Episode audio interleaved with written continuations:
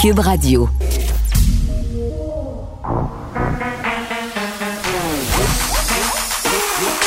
Elle a une opinion sur tous les sujets. Pour elle, toutes les questions peuvent être posées. Geneviève Peterson. Cube, Radio. Salut tout le monde, bienvenue à l'émission.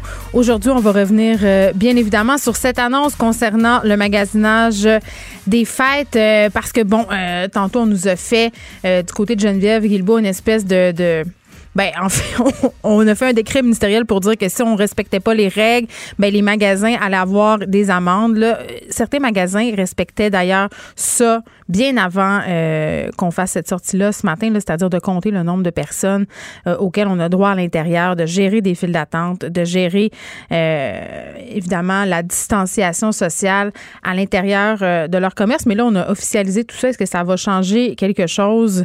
On va se poser la question avec Roxane Borges da Silva, que vous connaissez bien, qui est prof à l'École de santé publique de l'Université de Montréal. On va revenir aussi sur cette histoire de vaccins.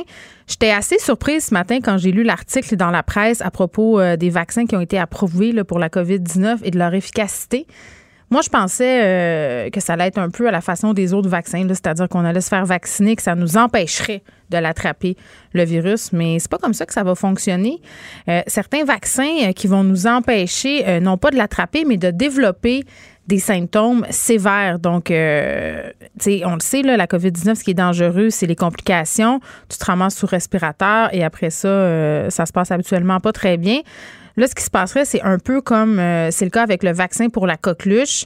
tu peux l'attraper, soit tu développes de petits symptômes ou tu es asymptomatique. Donc, ça réduirait pas, entre guillemets, les risques de transmission. Bref, c'est pas tellement clair euh, tout ça. Roxane Borges de Silva pourra éclairer notre lanterne. On aura aussi l'historien Laurent Turcot, euh, qui a une chaîne YouTube très, très populaire qui connaît une forte croissance, euh, fait des petites productions, des émissions qui durent entre 12 et 17 minutes. Je dirais, ça s'appelle L'Histoire vous le dira. Et vraiment, je trouvais ça intéressant parce que ça contredit l'idée selon euh, laquelle tout ce qu'on peut voir, tout ce qu'on peut trouver sur les médias sociaux, sur YouTube, ben ce sont des contenus plus ou moins insignifiants. Puis l'histoire, quand même, c'est un sujet aride. C'est un sujet euh, qui a la réputation d'être plate. Moi, je trouve pas ça plate du tout, l'histoire. Je trouve ça fondamental. Je trouve ça intéressant. Ça explique beaucoup de choses. Euh, mais en même temps, je suis curieuse de savoir, est-ce que qui écoute les vidéos euh, de Laurent Turcot? Est-ce que ce sont des jeunes? J'aurais tendance à penser que oui, vu que ça se passe sur YouTube, mais peut-être que je fais de l'agisme. peut-être que je fais de l'agisme. Il y a toutes sortes euh, de personnes qui sont présentes sur ces plateformes-là. Et on va revenir aussi euh, sur un sondage léger qui démontrerait que la majorité des Québécois ne veulent pas voir d'argent public être injecté dans le projet GNL Québec. On va avoir quelqu'un euh, de Greenpeace pour parler de tout ça. C'est un projet quand même euh, qui ne fait pas l'unanimité, ça on le sait. Mais il y a quand même des gens qui sont pour. Euh, parce que si je prends par exemple le cas du Saguenay en particulier, ça amènerait beaucoup d'emplois, ça amènerait une stabilité économique. C'est un projet justement qui vient revitaliser la région. Donc, il y a des gens euh, qui, voient d'un bon oeil l'avenue d'un projet comme GNL Québec chez eux. Mais d'un point de vue environnemental, ben c'est peut-être pas la meilleure chose. Et du côté de chez GNL, on nous dit toujours et on persiste et signe dès qu'on les a en entrevue, dès qu'on va sur leur site Internet, on nous dit que c'est un projet propre, on nous dit qu'on panique pour rien, on nous dit qu'il peut rien arriver, que les chances pour qu'il se passe une catastrophe sont vraiment très, très minuscules. Euh, mais moi, j'ai l'impression, puis peut-être que c'est juste moi, là, mais que tout ça a l'air un peu trop beau euh, pour être vrai. Mais revenons euh, sur le magasinage je l'ai dit, là, obligation de contrôler le nombre de personnes dans les commerces au Québec, sinon on s'expose à des amendes au niveau des commerces. Les commerces qui étaient déjà assez dans, la merde comme ça, pardonnez euh, mon bon français. Mais là, aujourd'hui, force est d'admettre qu'on est peut-être obligé un peu de, de, serrer la vis parce qu'on est à 1500 cas et plus, 1514. C'est un record depuis le début de la pandémie. Le premier ministre Legault nous disait hier qu'on s'en allait pas du tout dans la bonne direction. Le bilan d'aujourd'hui nous le démontre quand même assez bien. Ça continue de grimper. Et là, on va gérer le trafic dans les commerces, mais on va aussi gérer le trafic à l'intérieur des centres commerciaux. Et, ça, c'est peut-être là où le bas blesse davantage parce que euh, je le disais, beaucoup de commerces opéraient déjà un certain contrôle. Si je prends l'exemple euh, près de chez moi, là, on parle pas des centres commerciaux, là, on parle des commerces qui ont pignon sur rue. Euh, petit café près de chez moi, pancarte à l'extérieur, maximum de cinq clients à la fois dans le commerce. Dehors, espace délimité pour faire la file, distanciation sociale respectée. Je vous dis pas que tout le monde porte le masque dans la file à l'extérieur, mais ça m'a l'air relativement bien géré en ce sens qu'il y a euh, facilement deux mètres entre les personnes euh, qui font la file. Bon, donc bien des commerçants, ça donnait et faisait déjà respecter ces règles-là pour la simple et bonne raison que tu veux pas quand tu es commerçant et quand tu sais que le commerce au détail est déjà tellement mis à mal, te, te retrouver avec une situation où tu as des éclosions chez vous dans ton commerce et euh, après ça, tu veux pas te ramasser être pointé du doigt parce que tu pas géré tes affaires comme il faut. Moi, j'ai l'impression aujourd'hui que l'annonce visait quand même certaines grandes chaînes. On voulait pas le dire. Mais euh, n'ayons pas peur, là. Je pense qu'il y a des histoires, beaucoup d'histoires qui concernent euh, Costco le magasin où on aime bien aller dépenser notre argent euh, en profitant des rabais. Moi, ça me fait toujours rire. Puis vous le savez, là, j'aime ça aller chez Costco, j'y vais. Mais les gens qui disent qu'ils vont chez Costco pour économiser, moi, j'ai jamais eu l'impression d'autant dépenser que depuis que je vais chez Costco. Tout le monde se sort de là avec des paniers à 500 pièces. Bref, J'y vais. Ça faisait longtemps que j'étais pas allée depuis le début de la pandémie, mais ça fait peut-être deux mois que je suis retournée et franchement, je n'ai pas été impressionné, non pas euh, de la façon dont Costco gère les fils à l'extérieur, gère les paniers, parce que tout ça est excessivement bien organisé. Là, tu arrives, tu te stationnes, tu fais ta file, ils te donnent un panier désinfecté. C'est en dedans que les choses se gardent. Au début de la pandémie, euh, on avait plusieurs agents de sécurité qui faisaient, entre guillemets, la police à l'intérieur, la police des flèches la police du masque ramenait les clients à l'ordre parce qu'il y a vraiment des agglutinations pour vrai euh, à l'intérieur du Costco. Les gens semblent oublier, rendus à l'intérieur de l'entrepôt, qu'on est en pandémie. J'ai vu personnellement des gens porter le masque de façon excessivement créative. Pour vrai, là, j'ai vu du monde euh, qui avait des bandeaux sur la bouche, des bandeaux de sport comme en faisant leur magasinage. Le masque en tout du nez, on n'en parle même pas. Euh, grosse tendance, grosse tendance euh, au Costco.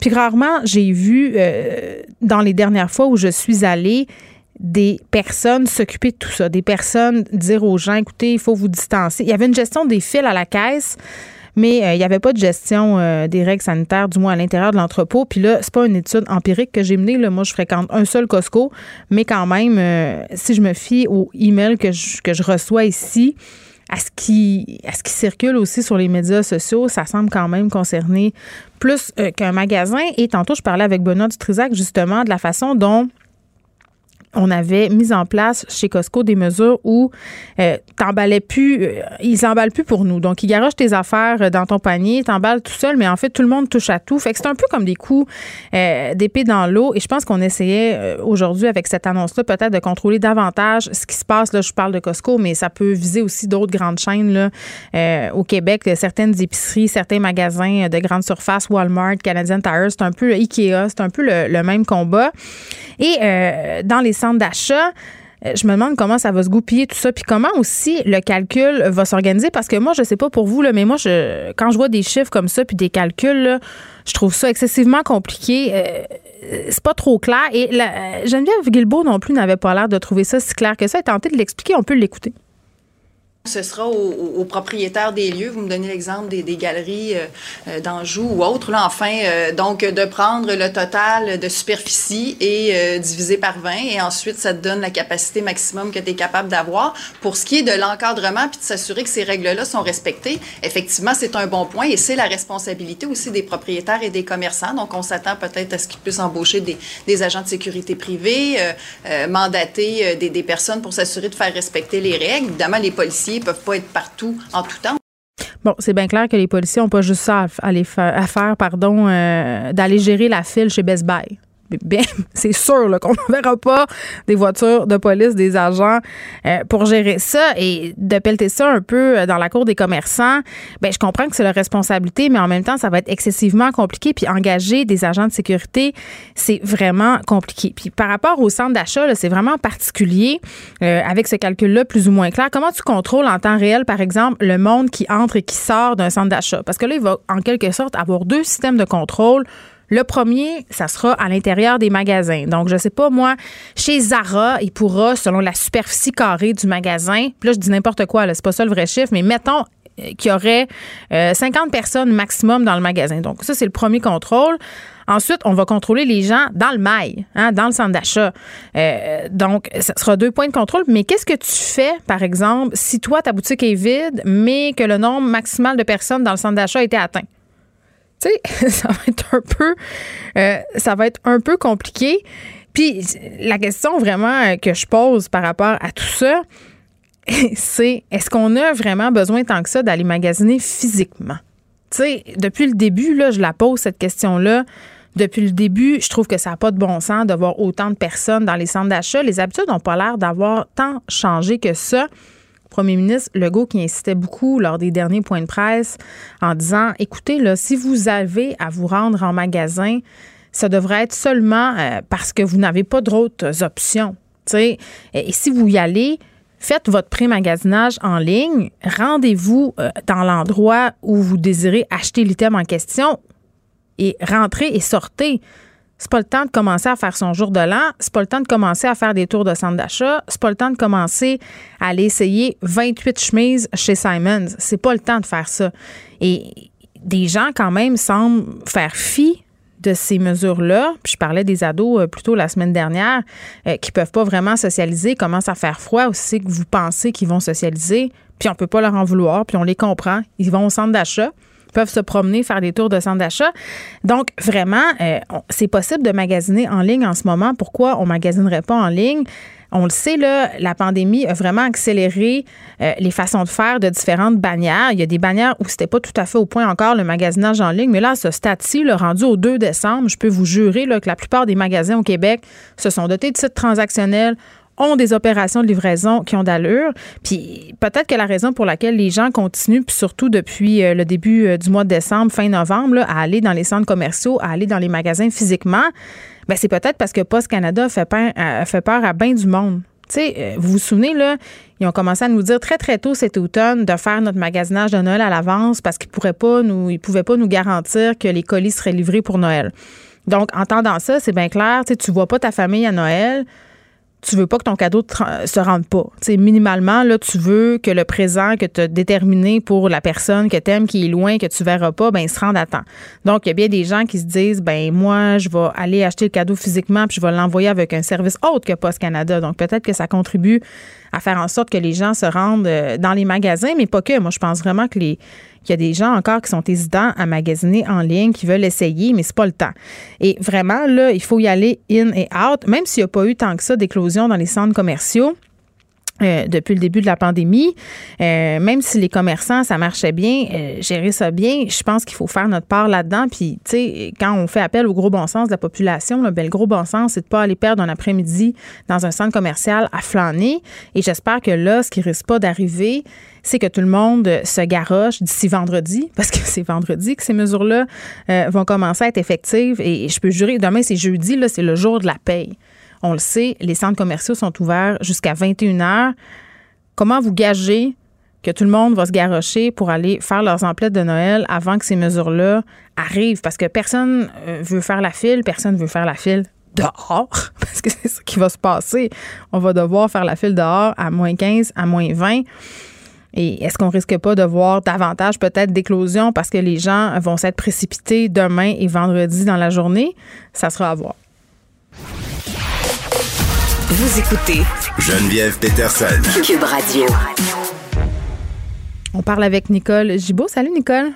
Bonjour Geneviève. Nouvelles accusations euh, contre ce gymnaste professionnel Thierry Pellerin, un jeune gymnaste de 22 ans originaire euh, euh, de la région de Québec, si je ne m'abuse, voit son dossier criminel s'alourdir parce que euh, nouvelles accusations d'ordre sexuel commises à l'égard de plusieurs garçons d'âge mineur euh, seront portées contre lui en janvier. Et juste pour qu'on se situe bien, là, euh, Nicole, à propos de l'âge des garçons en question, on parle de garçons âgés respectivement entre 10 et 12 ans au moment des faits.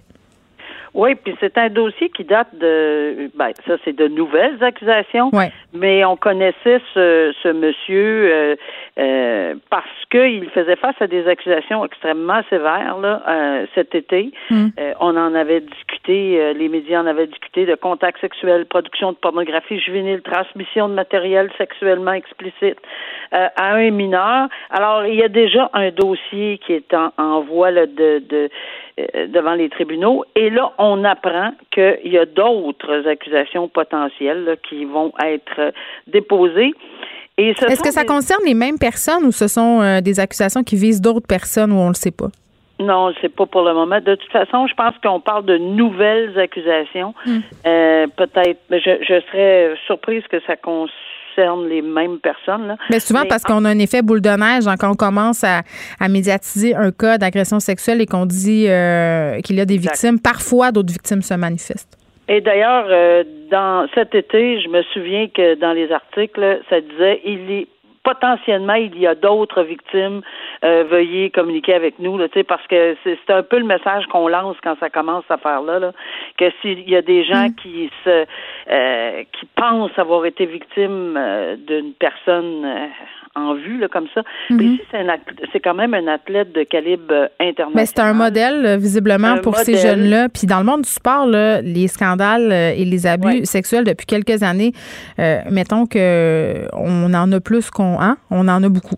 Exact. Puis ces, ces jeunes-là, malheureusement, ce modèle-là, ben ça fait ça fait tomber beaucoup d'illusions. Et, et j'ai vu que c'est- le gymnase, enfin, euh, tout le monde qui l'entourait sont abasourdis. Tu sais, souvent on pense pas, mais là il faut pas aller trop loin parce qu'évidemment il fait face à des accusations. Loin de là, sa culpabilité de- de- qui, qui est engendrée là, par le dépôt d'accusation. Mais C'est juste que ça, ça a un effet boule de neige, comme tu dis si bien. Les gens se, se, se disent, bon, écoute, moi, est-ce que peut-être que, puis on ne sait pas jusqu'où ça peut aller, mais enfin, ça, c'est un autre. Oui, puis il aurait euh, approché, euh, puis ça c'est plate parce qu'on commence à comprendre que c'est pas mal le modus operandi de beaucoup euh, de personnes qui abusent et, et ont des comportements problématiques avec les jeunes, euh, de les approcher sur les médias sociaux. Utiliser en quelque sorte une technique de l'heure pour les amener à avoir des comportements euh, sexuels, à échanger des images, des propos Ouais. à caractère sexuel. Ça, c'est très euh, malheureusement, c'est c'est c'est c'est dans l'air du temps là, avec les. euh, c'est- ce genre d'infraction qu'on ne voyait pas il y a plusieurs années passées, ou qu'on voyait beaucoup moins, malheureusement, se multiplie et c'est pour ça que bon, il faut il faut être très très alerte les parents. Oui, puis nos jeunes passent énormément de temps en ce moment sur leurs écrans et ça aussi c'est un problème. On a vu la recrudescence justement euh, de comportements problématiques. Là, je parlais de la plateforme récemment, Nicole Omegle, qui est une plateforme de clavardage avec des inconnus carrément. C'est le cauchemar de tout parent. Là. Vraiment. Ex- Exactement. Alors, euh, je pense que bon, on va voir le développement là-dedans, Mm. mais ça risque d'alourdir énormément euh, parce que on ne sait pas là, qu'est-ce qui peut arriver, Mm. mais ça va énormément alourdir son dossier criminel si jamais euh, il était retrouvé euh, trouvé coupable dans ces dossiers. Avant qu'on poursuive, euh, Nicole, une nouvelle qui tombe. euh, campus de l'école de technologie supérieure est évacué jusqu'à nouvel ordre. C'est ce que fait savoir l'ETS sur ses réseaux sociaux. Les pavillons A, B, C, D, E ont été évacués et ils, ils demandent en fait à tous les membres de la communauté euh, de l'école de technologie supérieure de ne pas se présenter sur le campus jusqu'à nouvel ordre. On n'en sait pas plus, mais on va continuer à suivre euh, cette situation qui se déroule présentement. Euh, parlons maintenant du dossier de Yael Lemieux, anciennement Cathy Lemieux, preuve qui est close dans son dossier, mais c'est une histoire assez particulière de conduite avec faculté affaiblie. Et si tu me permets, Nicole, je vais faire une petite mise en contexte. Euh, la preuve, euh, bon, a été présentée, elle est close. Puis ce qu'on lui reproche à cette femme-là dans la cinquantaine, c'est d'avoir conduit euh, sa voiture en état d'ébriété. Euh, elle a percuté la voiture d'une personne. La personne est décédée. Euh, et elle a, elle a échoué l'alcotest, mais ce qu'elle, ce qu'elle a plaidé, cette dame-là, et c'est la bataille qu'elle tente de mener, c'est que sa dernière consommation remontait à l'après-midi. Oui, mais là, ça, c'est, on s'engage dans des batailles d'experts, Oui. on s'engage dans des témoignages contradictoires, on s'engage dans une, une plaidoirie où on va voir tous ces points-là que j'ai souvent vus apparaître. Pourquoi? Parce que évidemment, c'est pas noir sur blanc toujours. Là. Ici, on a commencé euh, la preuve et c'est la couronne qui doit prouver, hors de tout doute raisonnable, que c'est vraiment, puis là on comprend, là, conduite avec les facultés affaiblies, causant la mort. Trois, trois mhm. thèmes bien, bien importants. Alors, ici, on sait qu'il y a eu, euh, évidemment, la, défense plaide que c'est pas une, euh, pas une faculté affaiblie. Ils vont probablement ils ont présenté des experts. Vous dites que les conditions routières seraient à l'origine de l'accident. Euh, conditions routières. Donc, c'est le terme important ici pour le tribunal, pour le juge, puis mhm. ce qu'on me plaidait régulièrement, c'est pas euh, un acte criminel, c'est un accident. Alors, c'est là où il va falloir départager, parce qu'un accident, c'est pas criminel. Alors, mais il va falloir que le juge départage. Est-ce qu'il y a eu une conduite en état d'ébriété causant la mort? Alors, on voit tous les liens là, que la couronne doit faire hors de tout doute raisonnable. Et oui, ça, ça prend des experts, des reconstitutionnistes en, en, mm-hmm. Parce qu'il y a eu des pièces d'automobile qui ont été frappées. Elle était complètement, cette, euh, cette, Madame Lemieux, complètement déboussolée quand les gens sont arrivés euh, sur les lieux, comprenaient pas ce qui était arrivé. Euh, oui, il y a eu une preuve à l'effet qu'elle avait un haleine d'alcool. Mais elle avait le double de la limite permise dans le sang. Bon, alors tout ça, évidemment, tout ça, c'est pas nettement à son avantage pour le moment, là, mais évidemment, c'est quoi la, la, règle? On soulève un doute, on veut soulever un doute à l'effet qu'il ne s'agit pas d'une conduite avec les facultés affaiblies. C'est extrêmement grave parce que la peine, c'est maximum, c'est la vie. Alors, OK, mais attends, euh, excuse-moi, moi j'ai une question là quand même parce que ce sont des dossiers excessivement complexes, tu viens de le dire. Oui. Euh, advenant le fait que je fais un accident euh, puis que c'est un accident, mais que là je passe l'alcotest parce que c'est la routine de le faire ou parce que les policiers jugent que j'ai une d'alcool puis que je pète la ballonne. Oui, mais c'est pas un automatique. Ça, c'est ça que je comprends pas. Normalement, normalement, là, c'est évidemment si tu si quelqu'un a dépassé le taux d'alcoolémie puis il y a eu un accident, le lien de causalité va être assez facile ben à établir. Ah, bon, alors ici, il y a probablement il y a d'autres choses ici, les conditions routières, les pièces d'un véhicule qui aurait été une grande plaque de métal ou je sais pas quoi qui a été fendue en deux puis qui revolait puis que, euh, qui, a frappé l'automobile en question de la victime. Mm-hmm. Bon, il y a plusieurs points, mais c'est sûr que si on établit un lien de causalité entre l'alcool et l'accident, puis qu'on a un taux d'alcool euh, euh, qui est plus élevé que, que de 0.08. Mais ça part ben, assez mal. ben, ça part très mal, puis j'ai rarement vu, en tout cas, moi, pas dans mes dossiers, là, à moins de circonstances exceptionnelles, mais ça veut pas dire que tu peux pas avoir un accident en prenant un verre, mais Je veux dire, si tu as bu, si as bu toute l'après-midi à un tel point que rendu au soir, tu as le double d'alcool euh, permis dans le sang, si tu pas bu juste un peu, là, ça se peut qu'avant de prendre ton auto, tu doives te poser des questions à savoir si tu es correct pour conduire. Là. C'est pour ça que les experts viennent établir à quel qu'est-ce qui se passe dans le corps d'une personne, femme de tel poids, etc. Va, il va se passer dans, dans ces circonstances-là, mais c'est nécessairement pas un très bon point là, euh, dans son cas à elle, là, de toute évidence. Mais ce que ce que j'ai de la difficulté, moi aussi, comme toi, à comprendre, c'est ce double-là, elle l'a acquis comment? Puis la, une des expertes euh, qui a témoigné, puis qui a même dit oui, c'est possible qu'elle ait juste bu dans l'après-midi, mais si elle n'évacue pas cet, cet alcool-là et qu'elle a les facultés, parce que selon l'expert, elle avait les facultés affaiblies. Et c'est ça qui fait que tu as une absence de réaction euh, à, la même vitesse que quelqu'un qui n'a pas les facultés affaiblies par l'alcool. Que ce soit de l'alcool de l'après-midi, du midi, du soir ou du matin, si tu as encore les facultés affaiblies, puis que c'est la résultante, c'est ce qui est arrivé, ben le lien hmm. va être assez facile, j'imagine, à faire. Fait qu'elle a des chances de s'en sortir euh, ou pas, selon toi? Ben là, non, je ne m'avancerai pas là-dedans. Je connais pas assez le détail, mais c'est sûr que c'est toujours une preuve complexe. Et ça, je peux dire, pour l'avoir vécu, là, hmm. euh, c'est vraiment, vraiment, faut connaître tous les détails avant d'aller jusque-là. Là.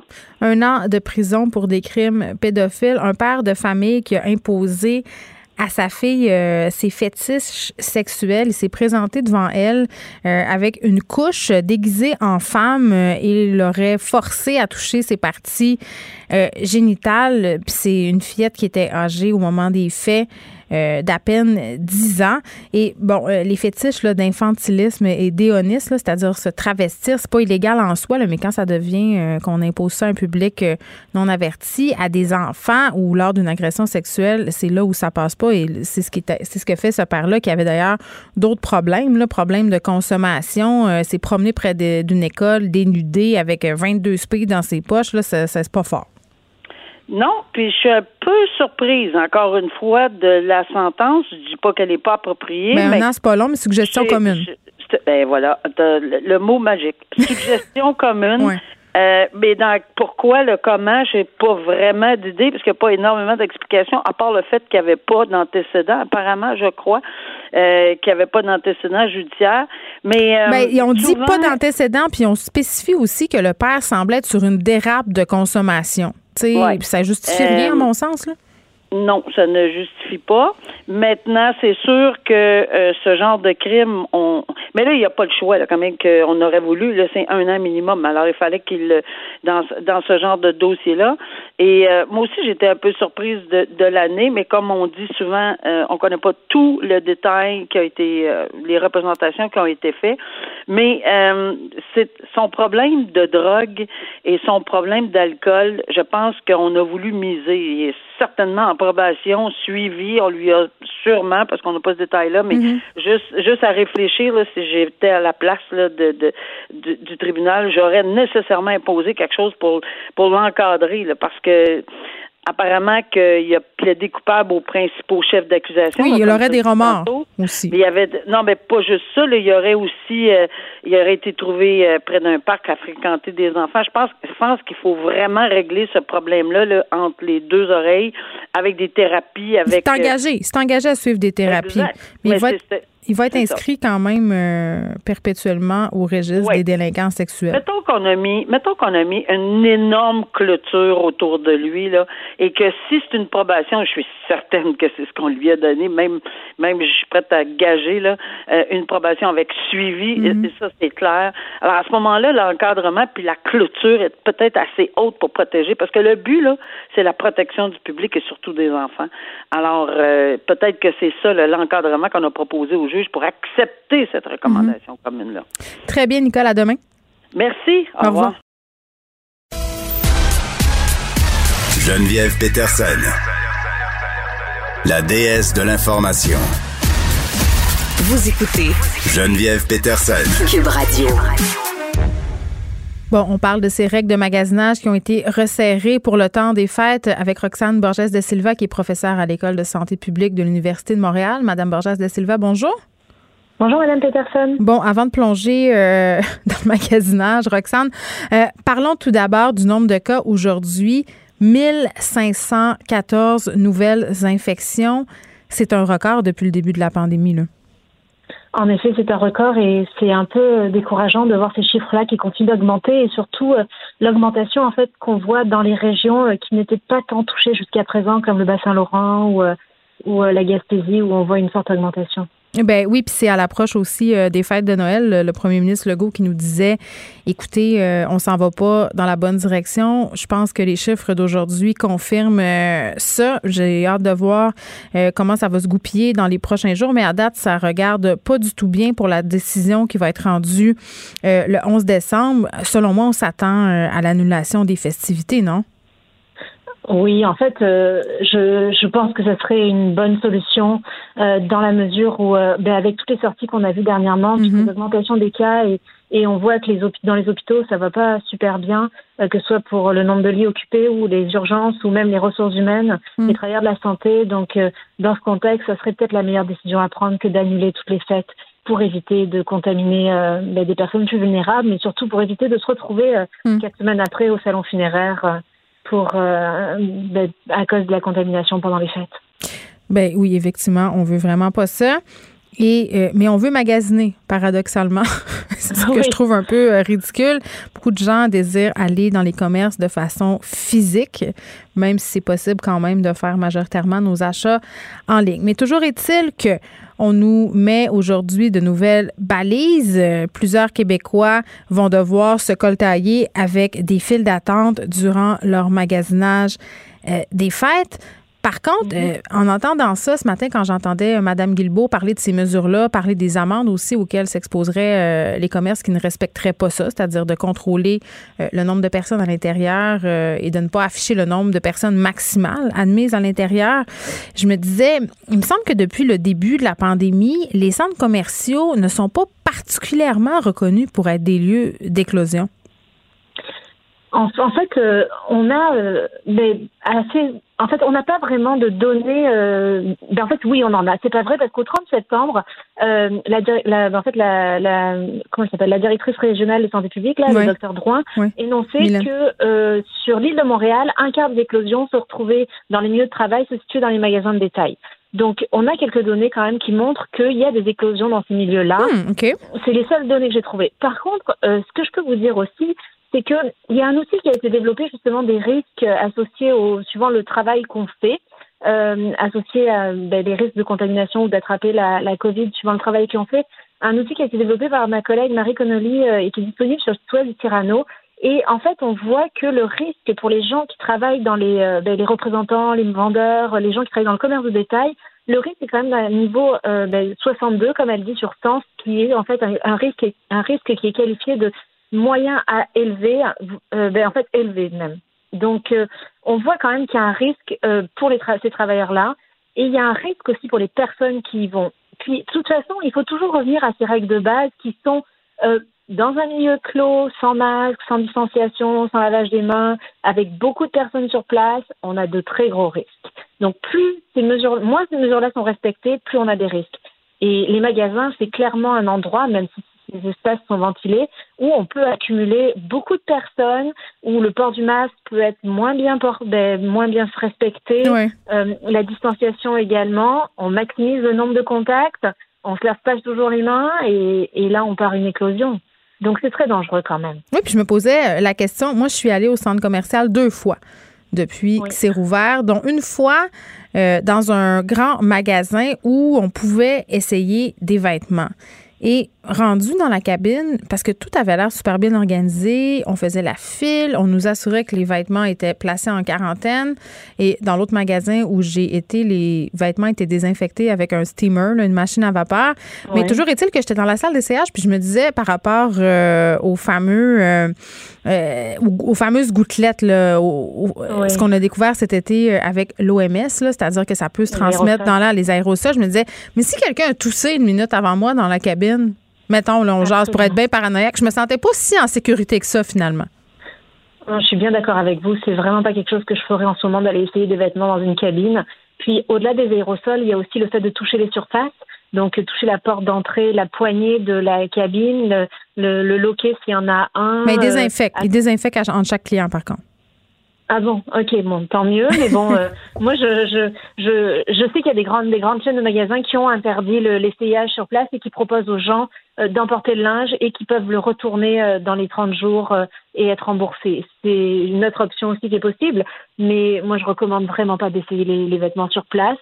Puis, quant à la décontamination par la vapeur, c'est certainement une bonne chose, mais est-ce qu'elle est bien faite? Il y a des mesures particulières à à respecter par rapport à ça. Euh? Non, non, on s'entend là que c'était vraiment pas ISO 9002. Là, la jeune personne qui désinfectait euh, la chemise que j'ai essayé faisait ça distraitement en parlant avec une autre vendeuse. Puis on la comprend. Là, son métier, c'est pas scientifique. Là, elle vend des vêtements puis c'est bien correct.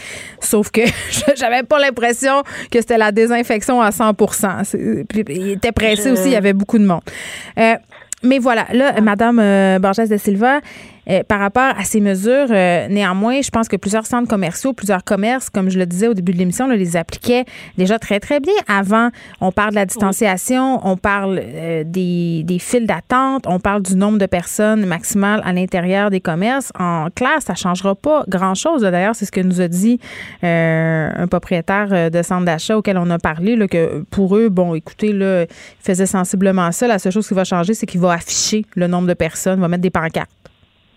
Mais je me pose quand même la question. Moi, j'ai perçu, euh, mais là, c'est une impression personnelle et j'ai pas fait d'études là-dessus, mais j'ai perçu un relâchement entre le début de la pandémie et euh, disons euh, ben, qui a eu lieu au cours de l'été et au début de l'automne. Mais je pense que oui, il y a moins d'agents de sécurité, il y a moins de personnes qui contrôlent, bien sûr. Puis on voit moins de files d'attente aussi devant les magasins. Donc est-ce que les gens fréquentent moins les magasins ou est-ce que les mesures ont été relâchées sur le nombre de personnes à l'intérieur? Je pense aux grands centres, euh, aux grands centres d'achat précisément là, ou aux grandes chaînes de de, des grands centres commerciaux, pour pas donner de nom, euh, on voit qu'il y a du monde dans ces magasins-là, là, et la distance n'est pas respectée pour les avoir fréquentés quelques-uns euh, dernièrement, euh, particulièrement la fin de semaine. Donc, il y a des mesures absolument à, à retirer là-dessus, et, en fait, je, trouve que c'est une très bonne idée que la ministre Guibault les rappelle, ces mesures-là, parce qu'on est à risque. Plus on a de monde dans un, un lieu, plus on a de chances d'être exposé au virus et de l'attraper. Puis en même temps, il faut les appliquer, puis encore faut-il qu'il y ait des gens qui aient contrôlé tout ça. La ministre Guilbeault suggérait d'engager des gardiens de sécurité euh, au privé. Ça coûte très, très cher. La police n'ira certainement pas s'en mêler. Ils n'ont pas de temps. Fait qu'en en clair, est-ce que ça va vraiment changer quelque chose? En tout cas, moi, je, doute fortement. Et là, ma peur, c'est que les gens se garochent avant la mise en place des mesures vendredi. Ça, ça dépêche d'aller faire leur magasinage. Mais là encore, c'est toute une question de gestion de risque individuel c'est, en fait, c'est à chacun de se dire est-ce que je me, est-ce que j'ai le goût de prendre ce risque-là? Est-ce que j'ai le goût de me garocher dans les magasins Est-ce que c'est vraiment important pour moi d'aller acheter du, du, du, des, des, des, en fait, du stock, là, je sais pas quoi, des marchandises, des, Mais surtout qu'on peut faire ça en ligne. On peut tout faire ça en ligne maintenant. Tout à fait. Alors, à chacun de prendre ses risques et d'être responsable des risques qu'il prend. Et, et là, en tout cas, moi, je, j'ai envie d'inviter les gens à arrêter de compter sur le gouvernement et, et ce paternalisme-là du gouvernement. Il faut qu'on soit conscient des risques qu'on prend et arrêter de dépendre des mesures du gouvernement. Soyons responsables et, et assumons les risques qu'on prend quand on va euh, s'exposer comme ça dans des centres d'achat où euh, il y a énormément de monde. On porte, certaines personnes portent mal le masque, se lavent mal les mains. On est à moins de deux mètres très souvent de, de plusieurs personnes inconnues. C'est dangereux. C'est dangereux quand même. Oui, puis en fait, c'est plate de voir que la plupart, beaucoup de personnes attendent la tape ses doigts pour se dire c'est beau, j'irai pas. Puis ça, on n'a pas parlé euh, non plus de la qualité euh, des différentes solutions, euh, les solutions de désinfection là, qui sont placées aux entrées mm-hmm. des magasins. Ça, ça coûte super cher pour les commerces de placer ces solutions-là. Puis je suis absolument certaine que dans certains commerces, les solutions qui sont placées à l'entrée, ils sont pas tout à fait 100% efficaces. Il y a des qualités aussi dans ce type de solution-là. Moi, j'ai l'impression que souvent, on fait le choix le plus économique puis qu'on se batte pas trop des détails. Mais ça, il faudrait faire une étude là-dessus parce que j'ai j'ai pas analysé les solutions. Mais euh, en fait, j'ai aucune idée, mais c'est possible que oui, comme vous dites, comme ça vaut très cher, il y ait il y ait des personnes qui, en fait, des magasins qui, prennent des solutions moins chères ou moins efficaces. Ça, je j'ai aucune idée là-dessus. Je pourrais pas m'avancer. Il faudrait faire une étude. Ce serait intéressant d'ailleurs. Ben oui, puis on avait nos collègues de JE qui avaient fait un reportage un peu plus tôt euh, il y a quelques semaines sur euh, justement les nouveaux joueurs dans cette industrie-là. Santé Canada euh, qui a abaissé entre guillemets ses exigences. Donc beaucoup de personnes sentant la manne d'argent se sont lancées dans la fabrication de ces gels-là. Et ce qu'on a, ce qu'ils ont démontré, c'est qu'ils n'étaient vraiment pas tous euh, fabriqués de la même façon et que leur efficacité était assez relative selon l'endroit où ils étaient fabriqués.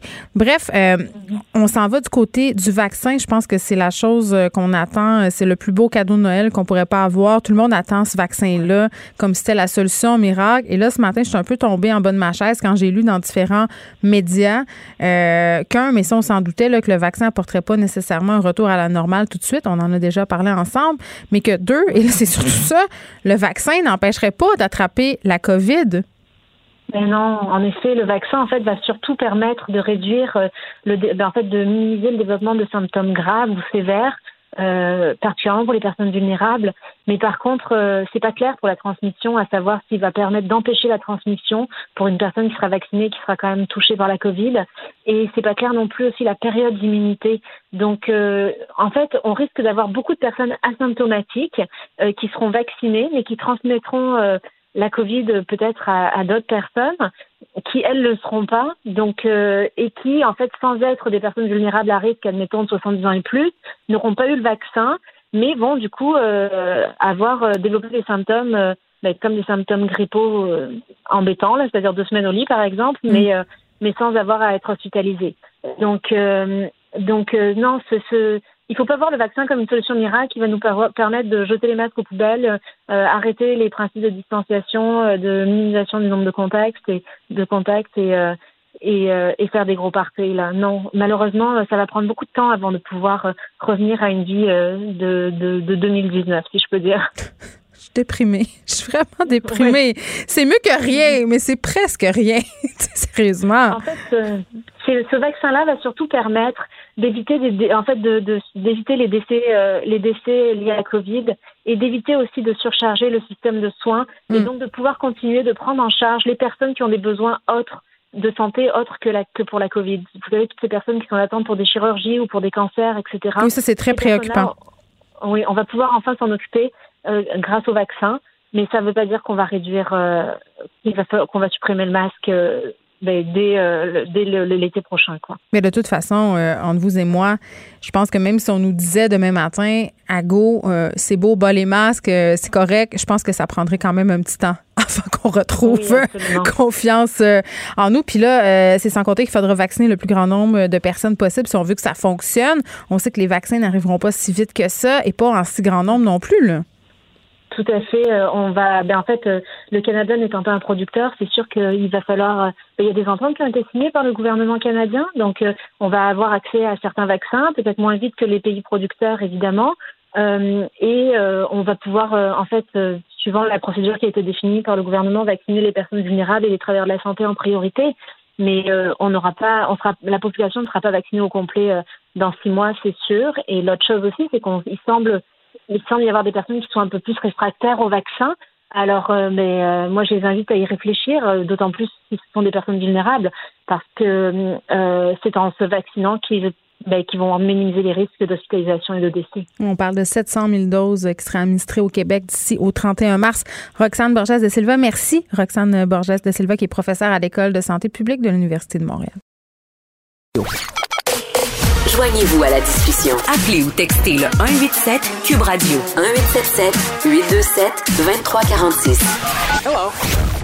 On passe beaucoup de temps sur nos écrans depuis le début de cette pandémie et bon, euh, ça a donné l'occasion à certains de voir leur trafic euh, s'accroître sur les médias sociaux. Le contenu de l'historien Laurent Turcot a connu la plus forte croissance pour une page au Québec selon le récent palmarès des pages et vidéos les plus regardées sur YouTube en 2020. C'est quand même pas rien.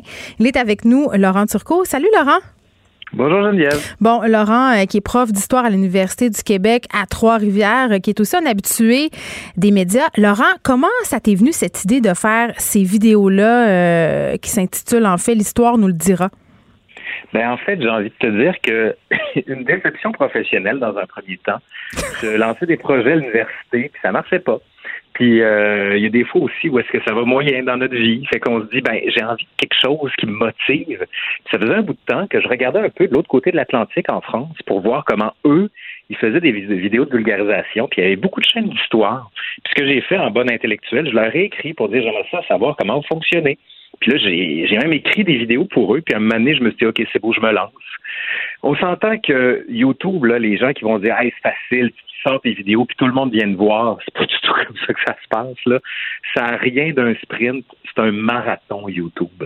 Moi j'ai commencé il y a bientôt deux ans et demi, trois ans bientôt là. Mm-hmm. Puis euh, ça a commencé à être rentable du, point de vue des vues parce que du point de vue économique ça ne l'est pas du tout là.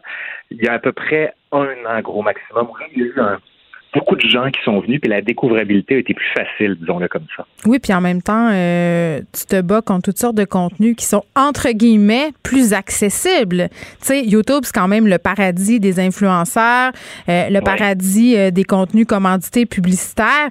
L'histoire, c'est quand même un sujet, encore une fois, entre guillemets, aride. Est-ce que tu es surpris du succès de ta chaîne?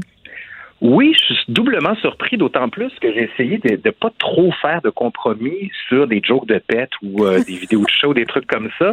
Ce que je veux dire par là, c'est que oui, c'est sûr que tu veux plaire, tu veux rendre les vidéos sexy, tu adaptes ton langage, mais je voulais maintenir un niveau intellectuel élevé pour dire si vous pensez que ça vous intéresse pas, ben vous allez voir, je vais vous prouver que non seulement ça va vous intéresser, mais que vous allez comprendre.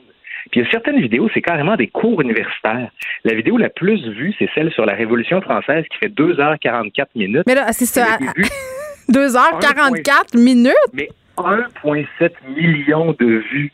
Donc, les gens qui se disent, ah, oh, faut des vidéos courtes, punchées, ça va être viral sur Internet. Ben moi, ma vidéo la plus regardée de ma chaîne, c'est une vidéo de 2h44 minutes. Attends, on en a un extrait, OK? On, écoute euh, l'extrait de cette vidéo sur la Révolution française. Quand même, je répète, là, 1,7 million de vues. OK? La Révolution. Encore et toujours la Révolution. Elle est au cœur de l'histoire française, mais plus encore mondiale. On ne saurait comprendre le monde dans lequel nous vivons actuellement sans prendre en compte l'importance des événements qui se sont déroulés en France à la fin du 18e siècle. Aujourd'hui, à l'Histoire nous le dira, on commence une série sur l'histoire de la Révolution française et comme il faut commencer par le début, ben on commence par la fin des années 1780. Hey Laurent, avec la petite musique puis tout, là, comment tu fais ça? Tu fais, tu fais tout, tu fais le montage, la musique, c'est beaucoup de travail. Ben, j'ai appris sur le tas, bien humblement. Les premières vidéos sont catastrophiques. Mon son est pas bon. Euh, je suis hors focus. La caméra est tout croche. À un moment donné, mes, mes couleurs sont vraiment n'importe quoi. Puis là, c'est là qu'on voit que la communauté YouTube est quand même assez solidaire. Il y a du monde qui m'ont écrit pour me dire Qu'est-ce que tu as comme ta caméra? Qu'est-ce que tu fais? Donc là, ils m'ont donné des trucs, puis j'ai trouvé un peu la manière de le faire. La musique, c'est pas moi qui la compose. Il y a des sites auxquels on peut s'abonner, puis on, on prend ces musiques-là en échange, bien sûr, d'un paiement, parce que tout ça, c'est pas gratuit. C'est pour ça que les, les, les vues publicitaires sont toutes réinvesties là-dedans, ou encore dans les images qu'on achète ou qu'on loue pour pouvoir les présenter. Mais on s'entend que moi, là, je fais pas d'argent avec ça, mais le but, c'est que. En même temps, un million de vues, j'ai l'impression que ça doit être quand même un peu lucratif, non? Ah non, zéro. Celle-là me rapporte zéro parce que j'utilise des extraits du film La Révolution française qui paraît en 1989, qui sont trop longs. Donc YouTube m'a dit, ah, on t'enlève les droits de monétisation et on les refile au euh, grand distributeur qui lui a produit La Révolution. Oh non, t'es pas money wise. Ben non, c'est que je me suis dit, je veux que ce soit beau, je veux que les gens accrochent. Puis je me dis, je fais pas ça pour l'argent. Il y en a d'autres qui ont marché alors que je m'y attendais pas du tout. C'est une de celles qui a ramassé 400 000 vues. Ça a été sur l'épilation en Moyen Âge. Ben voyons non, comment ça le monde voulait savoir? Ben, je l'ai sorti. Là, on a perdu. Elle était sur quoi euh, ta vidéo? Parce que le son est pas très ah. bon. Là. Je sais pas si t'es dans une caverne ou quelque chose, mais mets-toi proche d'une fenêtre. non, je disais, c'est sur euh, l'épilation au Moyen Âge. Puis je me suis demandé comment ça fait que les gens ont regardé cette Ah, mais moi, je comprends. C'est sûr que ça a marché, ben là. ben oui. Ben, tu, écoute, tu me diras les prochaines vidéos que je devrais faire. Parce que des fois, il y en a, je me dis, hey, ça, ça va marcher. J'en ai fait une sur l'histoire des mimes. Tout ouais. les mimes sur Internet? Je me dis, hey, ça, ça va marcher. Non, pas plus que ça. OK, mais justement, comment tu choisi tes sujets? Bien honnêtement, des fois, c'est des gens qui m'écrivent, qui me disent Hey Laurent, d'où c'est que ça vient, ça? Ou encore des, tu sais, à un moment donné, celle sur les mimes, c'est en fait, euh, j'étais sur mon téléphone, puis je vois un mime avec René Richard Là, j'y envoie pour dire Hey, t'es rendu un mime. Là, il m'écrit Un quoi? C'est un mime. Il savait pas ce que c'était. Là, j'y explique. Il me dit Oh, Kilroy was here. Je fais C'est quoi ça? Puis là, je me suis dit, OK, il y a quelque chose à aller chercher là-dedans. Hmm. Puis j'ai fait l'histoire parce que j'ai expliqué à quelqu'un c'était quoi un mime, puis lui m'a raconté l'histoire encore plus vieille de ce que pouvaient être les mimes. Qui regarde? Qui regarde? Eh bien, ça, c'est ça qui est le plus passionnant. Parce qu'on dit que ça n'intéresse pas les jeunes. Ben, là, je suis rendu à 158 000 abonnés aujourd'hui. Ouais. 70% sont âgés entre 14 et 35 ans. L'avantage de YouTube, c'est que je sais exactement qui est mon public, d'où ils viennent, combien de temps ils passent, après combien de temps ils lâchent sur la vidéo de quelle vidéo ils viennent, qu'est-ce qu'ils vont voir après. Sais, YouTube, quand tu as une chaîne comme ça, tu es un média en tant que tel et tu as accès à toutes ces Mais Attends, Laurent, il y a des médias là, traditionnels qui, qui, doivent envier tes chiffres. Je suis désolée, là. Quand tu dis que tu as eu 1,8 million de vues puis 400 000 vues sur une vidéo, là, des grands médias qui existent depuis longtemps ne réussissent pas à amasser autant de vues sur du contenu qu'ils diffusent sur leur plateforme, pourtant beaucoup plus grande que la tienne. Puis mon petit doigt me dit que sûrement des profs d'histoire euh, du secondaire mettent tes vidéos au programme parce que c'est une bonne façon d'intéresser les jeunes à l'histoire. Puis il y en a qui m'écrivent pour me demander de faire des vidéos spécifiques sur des, périodes. J'en ai une qui va sortir sur la Grande Paix de Montréal de 1701, une sur la Prohibition au Québec, j'en ai sorti une sur les Patriotes, j'en ai sorti une sur le Grand Crash de 1929 au Québec ou encore sur la grippe espagnole au Québec. C'est vraiment pour leur dire, bon ben, c'est déjà prêt, vous avez juste à l'utiliser. Puis c'est un peu ça que je veux faire. Je regarde aussi le programme de secondaire 5, par exemple, j'ai fait une vidéo sur le mur de Berlin parce que je le sais que c'est à l'étude. Donc, certains profs, des fois, il y a des étudiants qui n'écoutent pas, ils peuvent dire, bon, ben, allez voir ça. Hey, le gouvernement du Québec dort au gaz. Les diffuseurs dorment au gaz. Non, mais pour vrai, là, ils devraient être recrutés pour les manuels scolaires, pour faire du matériel pédagogique. Je pense que, hein, il y a quelque, je, dis ça de même, là. Non, non, il y a, quelque, il y a quelque chose ici. Euh, Moi, j'explorerais ça, chez toi. OK. Euh, en terminant, euh, Laurent, parce que je dois te laisser aller très, très bientôt, c'est quoi euh, tes prochaines vidéos, la parcelle dont tu viens de nous parler? Ben, écoute, je te le dis, la prochaine, je Hmm? sais pas si on le dire à la radio, ça va être sur les arbres à pénis à l'époque médiévale. Tu as le droit de On tout dire, là. J'adore ça. Arbre à pénis? On a retrouvé dans des, oui, oui, on a retrouvé dans des manuscrits des arbres avec des pénis. Puis on s'est toujours demandé ce que ça voulait dire. Donc, je fais une vidéo là-dessus. Le voile Puis- sera enfin levé sur les arbres à pénis. Oui. Tu sers à quelque Oui, chose. vraiment. Des allers-retours de ce côté-là. Puis ensuite, c'est ça, c'est justement sur la Grande Paix de Montréal de 1701. Puis l'autre qui va sortir encore, ça va être comment on guérissait les maladies mentales à la Renaissance. Vous allez Mais- voir, on était loin de, de ce qu'on faisait aujourd'hui. Oui, est-ce qu'on faisait des saignées? Il me semble que pendant. autres. c'est les saignées, c'était la solution à tout. Laurent euh, Turcot, c'est quand même. Écoute, c'est c'est vraiment le fun euh, de voir tout ça aller. Ça, ça, ça nous encourage, si on veut, sur le type de contenu qu'on peut trouver parfois sur les médias sociaux. Les mauvaises langues disent qu'il y a juste des choses superficielles. Tu nous prouves que c'est pas vrai. Je rappelle le nom de ta chaîne, l'histoire. On nous le dira. Je rappelle aussi que tu as un balado euh, à Radio-Canada qui s'appelle Femmes d'histoire. Merci, Laurent Turcot, de nous avoir parlé. Merci Geneviève. Bonne journée. Pour elle, une question sans réponse n'est pas une réponse. Geneviève Peterson. Cube Radio. Le, le commentaire de Danny Saint-Pierre, un chef pas comme les autres.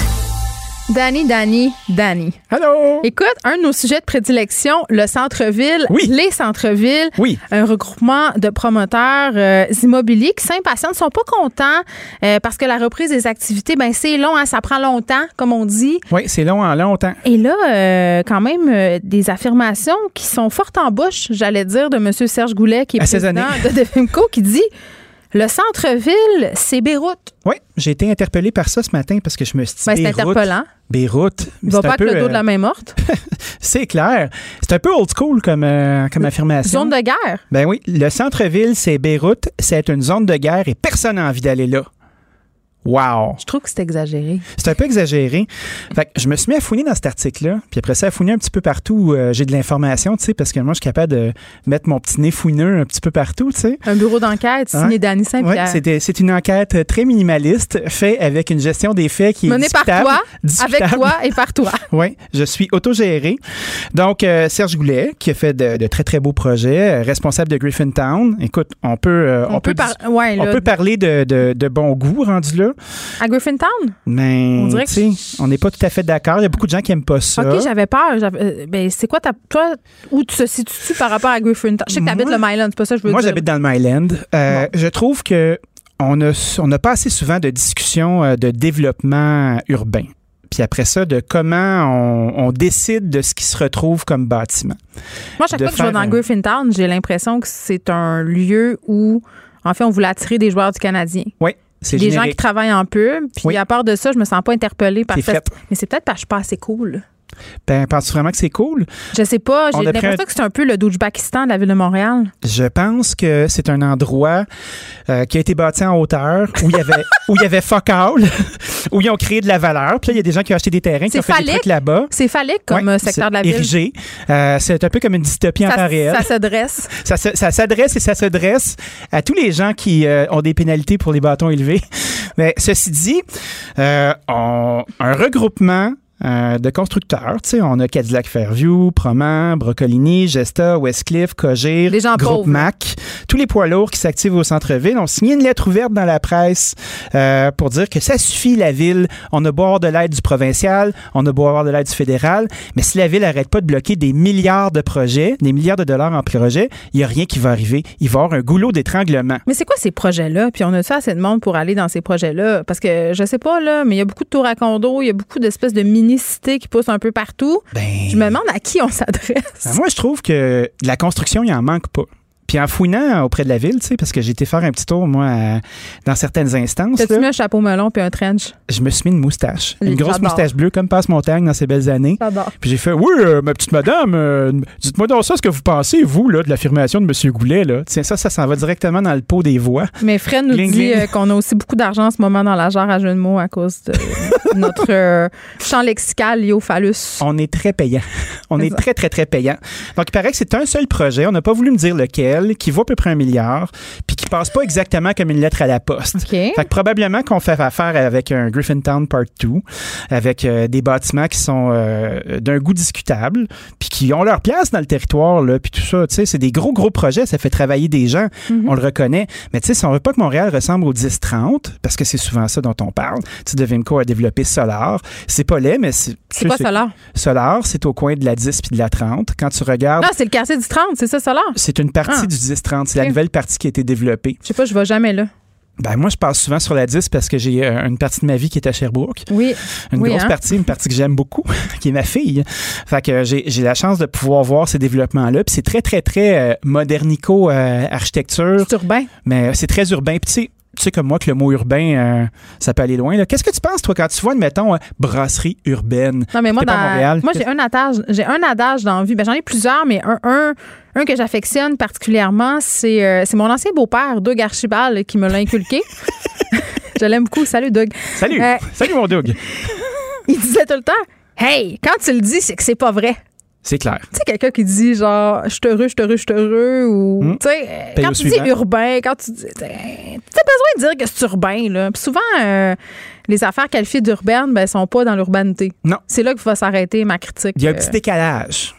Il y a un petit décalage qui s'installe. brasserie urbaine. Où t'as pris le temps, pris le temps de dire urbain là, puis ça, euh, il était déjà trop tard. Tu Exactement. dans la pente ascendante de la vague. T'as pas besoin de le dire, là. Si t'es urbain, fait. euh, ça, ça, va être, ça va être clair.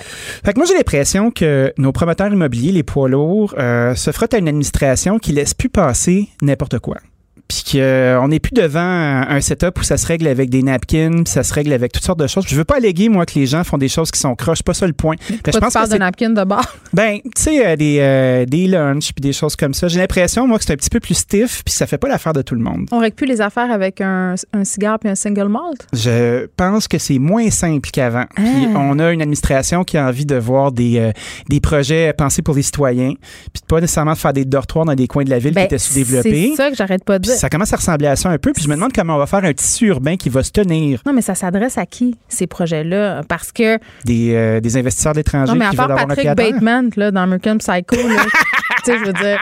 Non, mais la plupart de ces grandes tours-là, ils sont occupés par des gens qui louent Oui, des Airbnb de ce monde, Oui. des intérêts étrangers tout à fait. ou des personnes qui sont là un peu temporairement parce qu'ils sont euh, fortunés célibataires. Fraîchement séparés. Ça, c'est vrai, ça, mais richement, fraîchement euh, séparés. Ouais, richement, fraîchement, ça va bien ensemble. C'est ça? Franchement. Non, mais puis tu sais, on est. Je pense qu'on a changé aussi euh, notre vision de l'urbanité justement là, pour utiliser euh, ce mot-là à juste titre. Je pense qu'elle a changé. Oui. J'ai l'impression qu'on n'est plus au même endroit. Euh, puis la pandémie a peut-être un peu accéléré ce changement de vision. Moi, je- si je recule, là, circa 1998, Oui. euh, quand je caressais le rêve d'habiter dans la grande ville, je me voyais euh, tout de tailleur blanc vêtu dans un appartement Oh, wow. au cœur du centre-ville. Oui, un appartement vitré beaucoup trop cher pour moi. Là. Ah oui, avec un- des, euh, un- un- des- Tu peux taper dans les mains puis les lumières allument ben, c'est clair. C'est 98. tout robotisé. Oui. Ça, Bonjour Geneviève. Voulez-vous votre cappuccino? pour moi, quand tu avais réussi dans la vie, tu avais un condo haut au centre-ville. C'est sûr que tu habitais en hauteur. Puis maintenant, on dirait que c'est moins ça. C'est moins comme ça qu'on se définit. C'est moins comme ça qu'on définit l'urbanité. On a une approche plus holistique de la ville. Je me demande si ces gens-là habitent en ville. Sais, dans les grands, grands, grands développeurs, des là, chalets dans le nord. ils ont peut-être des, des gros mansions puis tout ça. Laurentides. Moi, je veux pas, je veux pas avoir l'air de celui qui, euh, qui s'érige contre, contre le développement économique puis contre l'effort. Moi, j'ai beaucoup de respect pour le fait de développer.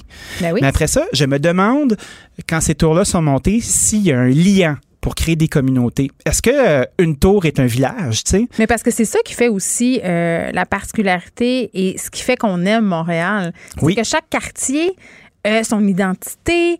euh, chaque quartier est comme un mini-village. Puis j'ai l'impression, moi, je reste à côté euh, des Shop Angus. Oui. Puis là, je pense qu'on a un peu quand même bien réussi à fait. faire ce dont tu parles, c'est-à-dire de faire une communauté, de faire un village, même si c'est un village euh, de projet pour des gens qui sont, n'ayons pas peur des mots, là, privilégiés quand même. Là. C'est- ce type de projet-là, c'est pour les gens privilégiés. C'est bien rare que ça inclut euh, des logements sociaux. On a essayé dans les shopping ça n'a pas trop bien passé. Moi, je peux juste parler de ce que je, ce que je connais, tu sais. Être aisé. Oui, ben oui, tout à fait. Moi, je l'avoue. Euh, tu sais, je gagne bien ma vie, ça va bien mes affaires.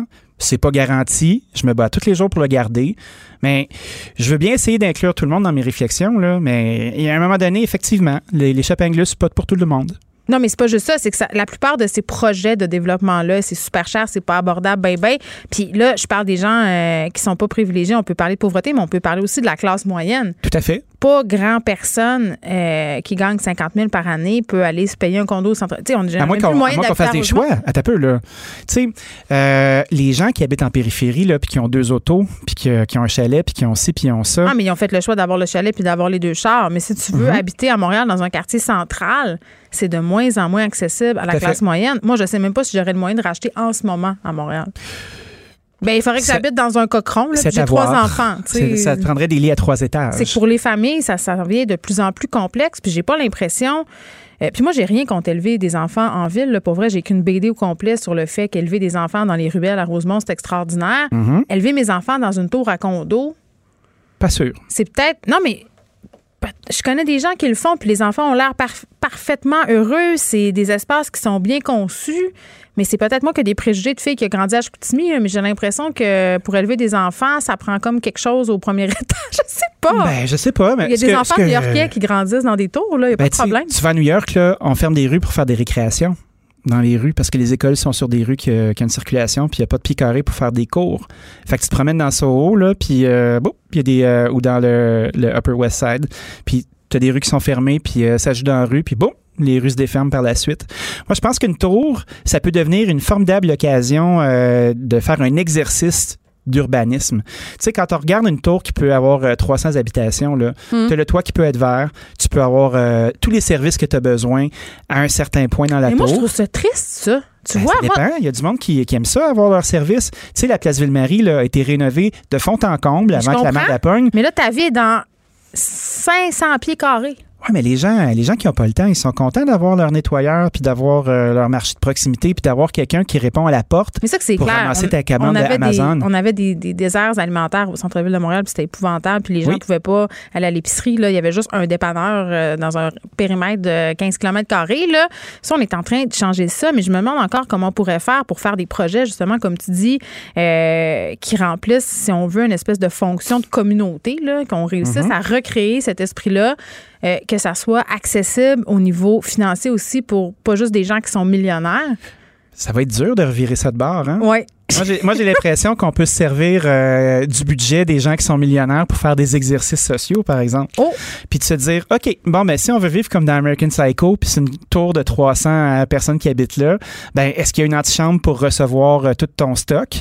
Est-ce que ça veut dire que des commerces de proximité, c'est encore nécessaire? Parce que si on construit puis il n'y en a pas de commerce de proximité, on se rend très, très bien compte que le commerce de proximité est au bout de ton téléphone puis rentre chez vous. Ça, ça pose toutes sortes d'autres questions. C'est intriguant. Mais je pense que ce qui fonctionne le mieux, ce sont les commerces alimentaires. En Ouais. dehors de tout ça, bon, le nettoyeur, tu vas me dire. tu te fais livrer ton stock. Mais tu sais, un, un cordonnier, là, ça s'invente pas. Il y en a de moins en moins. Il n'y en a plus. Tony Papa sur euh, Mont-Royal, je sais pas s'ils se sont retrouvés un cordonnier, mais tu sais, c'était une institution. Tu allais faire Hein? Réparer tes souliers chez Tony Papa, c'est à rue Mont-Royal. Et là, depuis quelques années, je pense que c'est l'année passée ou l'autre d'avant, plus de cordonniers, plus capable de trouver de relève, plus personne. Puis il y a aussi plein de métiers dans le domaine de la construction qui se perdent pour les euh, bâtisses euh, patrimoniales où il faut faire venir des gens de la France pour réparer des corniches parce que le savoir s'est perdu. Donc, on est en train de perdre quelque chose. On est en train de modifier notre vision du centre-ville. Mais qu'est-ce qu'on souhaite pour notre centre-ville? C'est ça la question qu'il faut se poser. Ben, j'ai l'impression qu'on ne s'est pas euh, posé la question sur qu'est-ce que ça veut dire habiter au centre-ville. Mais est-ce qu'on a de l'urbanisme digne de ce nom, premièrement, à Montréal? J'en sais rien. J'ai C'est aucune pas une idée. ville qui a tellement de cohérence sur le plan euh, de l'urbanisme. Ben, j'ai l'impression que l'administration qu'on a euh, a à payer pour beaucoup, beaucoup de choses euh, dont on se posait pas la question. Oui, il y avait avant. des gens qui étaient là avant elle. là. Ben, on, est, on est capable oui. de pelleter tout ça sur son dos un peu trop souvent, Ben là, oui, mais elle, elle ramasse les pots cassés, c'est un moyen temps. Il y en a beaucoup. Il y a beaucoup de pots cassés. Puis moi, à chaque fois que je discute avec des gens, je parle avec des gens qui sont allumés, Mm. des gens qui ont, euh, qui ont une vision, qui veulent l'exécuter. Oui, mais est-ce que c'est ça? Le problème, c'est c'est là que ça bloque, c'est à l'exécution. Ben c'est, il y a des, il y a- ça bloque au portillon, semble-t-il. C'est pour ça que M. Goulet est en beau euh, joie le vert puis qu'il se retrouve à 14 de ses amis pour faire euh, un plan de concertation.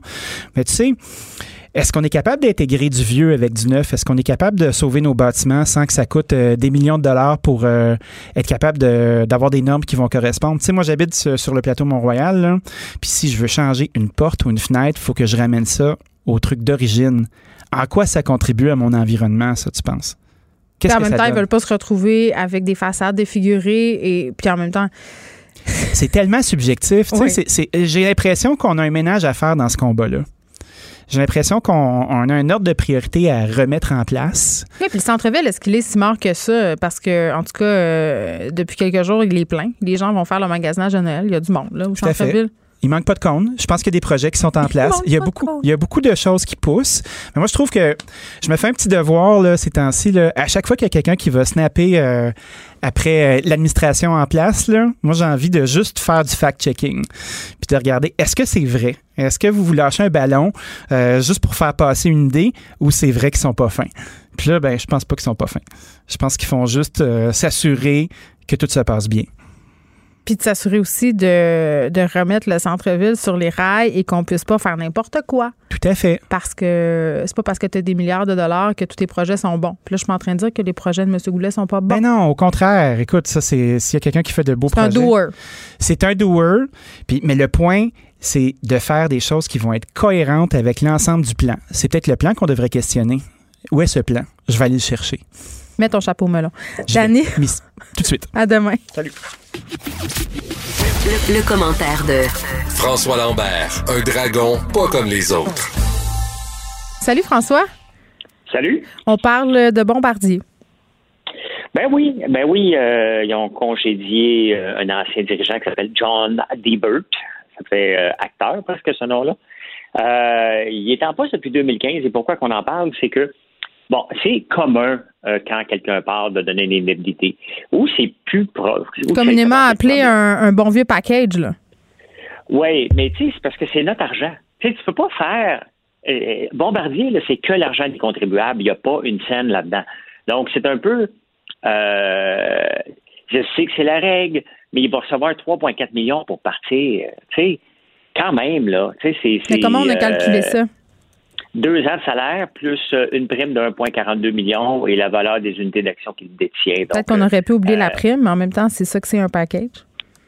Ben, un package, mais tu sais, euh, la- tu le problème, là, c'est qu'il va falloir apprendre que quand le gouvernement investit dans des entreprises qui mettent des règles, Mhm. des règles de que ces genres de choses-là, quand tu pars, tu as un an de salaire, deux ans de salaire. Ça dépend combien de temps que t'es, là.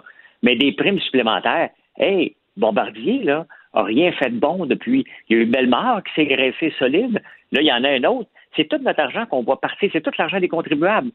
Depuis euh, à peu près, depuis toujours que Bombardier, c'est l'argent des contribuables. C'est pas une compagnie qui a fait beaucoup d'argent. Ça fait longtemps que l'action traîne. Dans le fond, Bombardier n'a jamais été rentable depuis qu'ils ont séparé la division Skidoo, BRP, et Bombardier. Euh, L'autre Bombardier, c'était le début de la fin du Bombardier qu'on connaît, mais on leur donne des primes à pu finir. Ça devient fatigant. On a beau le répéter, là, mais ça devient fatigant de voir C'est parce que quand tout le monde euh, crève de faim à côté puis qu'on a plein de commerces qui ferment et que notre économie s'en va chez le diable, c'est sûr que c'est un peu insultant de voir qu'il y a des gens euh, qui s'en vont avec la cagnotte. Euh, puis en plus, c'est pas le premier départ euh, coûteux chez Bombardier. Là, on a eu Éric Martel en avril.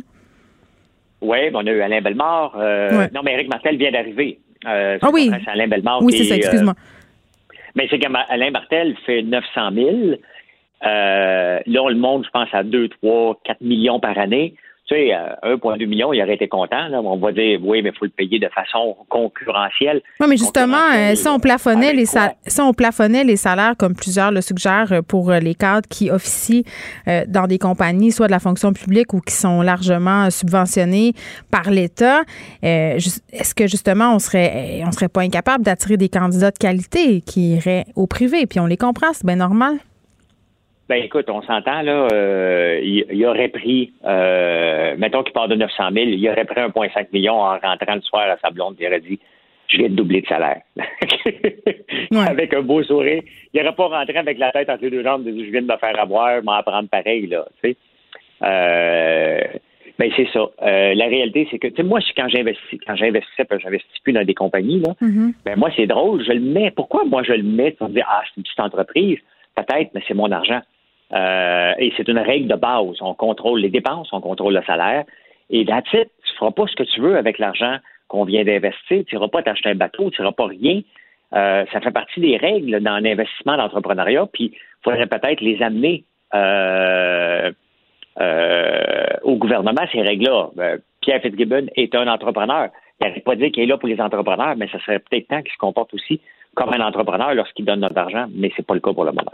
Je veux juste euh, spécifier, euh, François, puisque je le disais au début de l'émission, euh, l'école de technologie supérieure qui a été évacuée en raison d'une menace. C'est une menace qui proviendrait des médias sociaux, d'un forum en fait lié au campus, donc des pavillons, cinq pavillons en tout, qui sont fermés. Il y a un important déploiement policier de façon préventive, là, j'imagine bien, mais c'est ce qu'on sait pour le moment. Les activités d'enseignement en présence prévues en après-midi et en soirée euh, sont annulés. Donc, on va continuer à vous tenir au courant de tout ça. Euh, tu me parles maintenant d'Element euh, AI qui vient d'être vendu à un acheteur américain et qui licencie 42 personnes. Oui, et là, on, parle exactement de ce qu'il ne faut pas faire. on le voit que quand le modèle d'affaires est basé que sur des subventions, mhm. on n'a pas de, de débouché financièrement rapidement. Une entreprise ne peut pas juste. Mais qu'est-ce qu'ils font? Hein? Qu'est-ce qu'elle fait, cette entreprise-là? A fait de l'intelligence artificielle. C'est le buzzword qu'on met à peu près dans n'importe quoi pour avoir des subventions.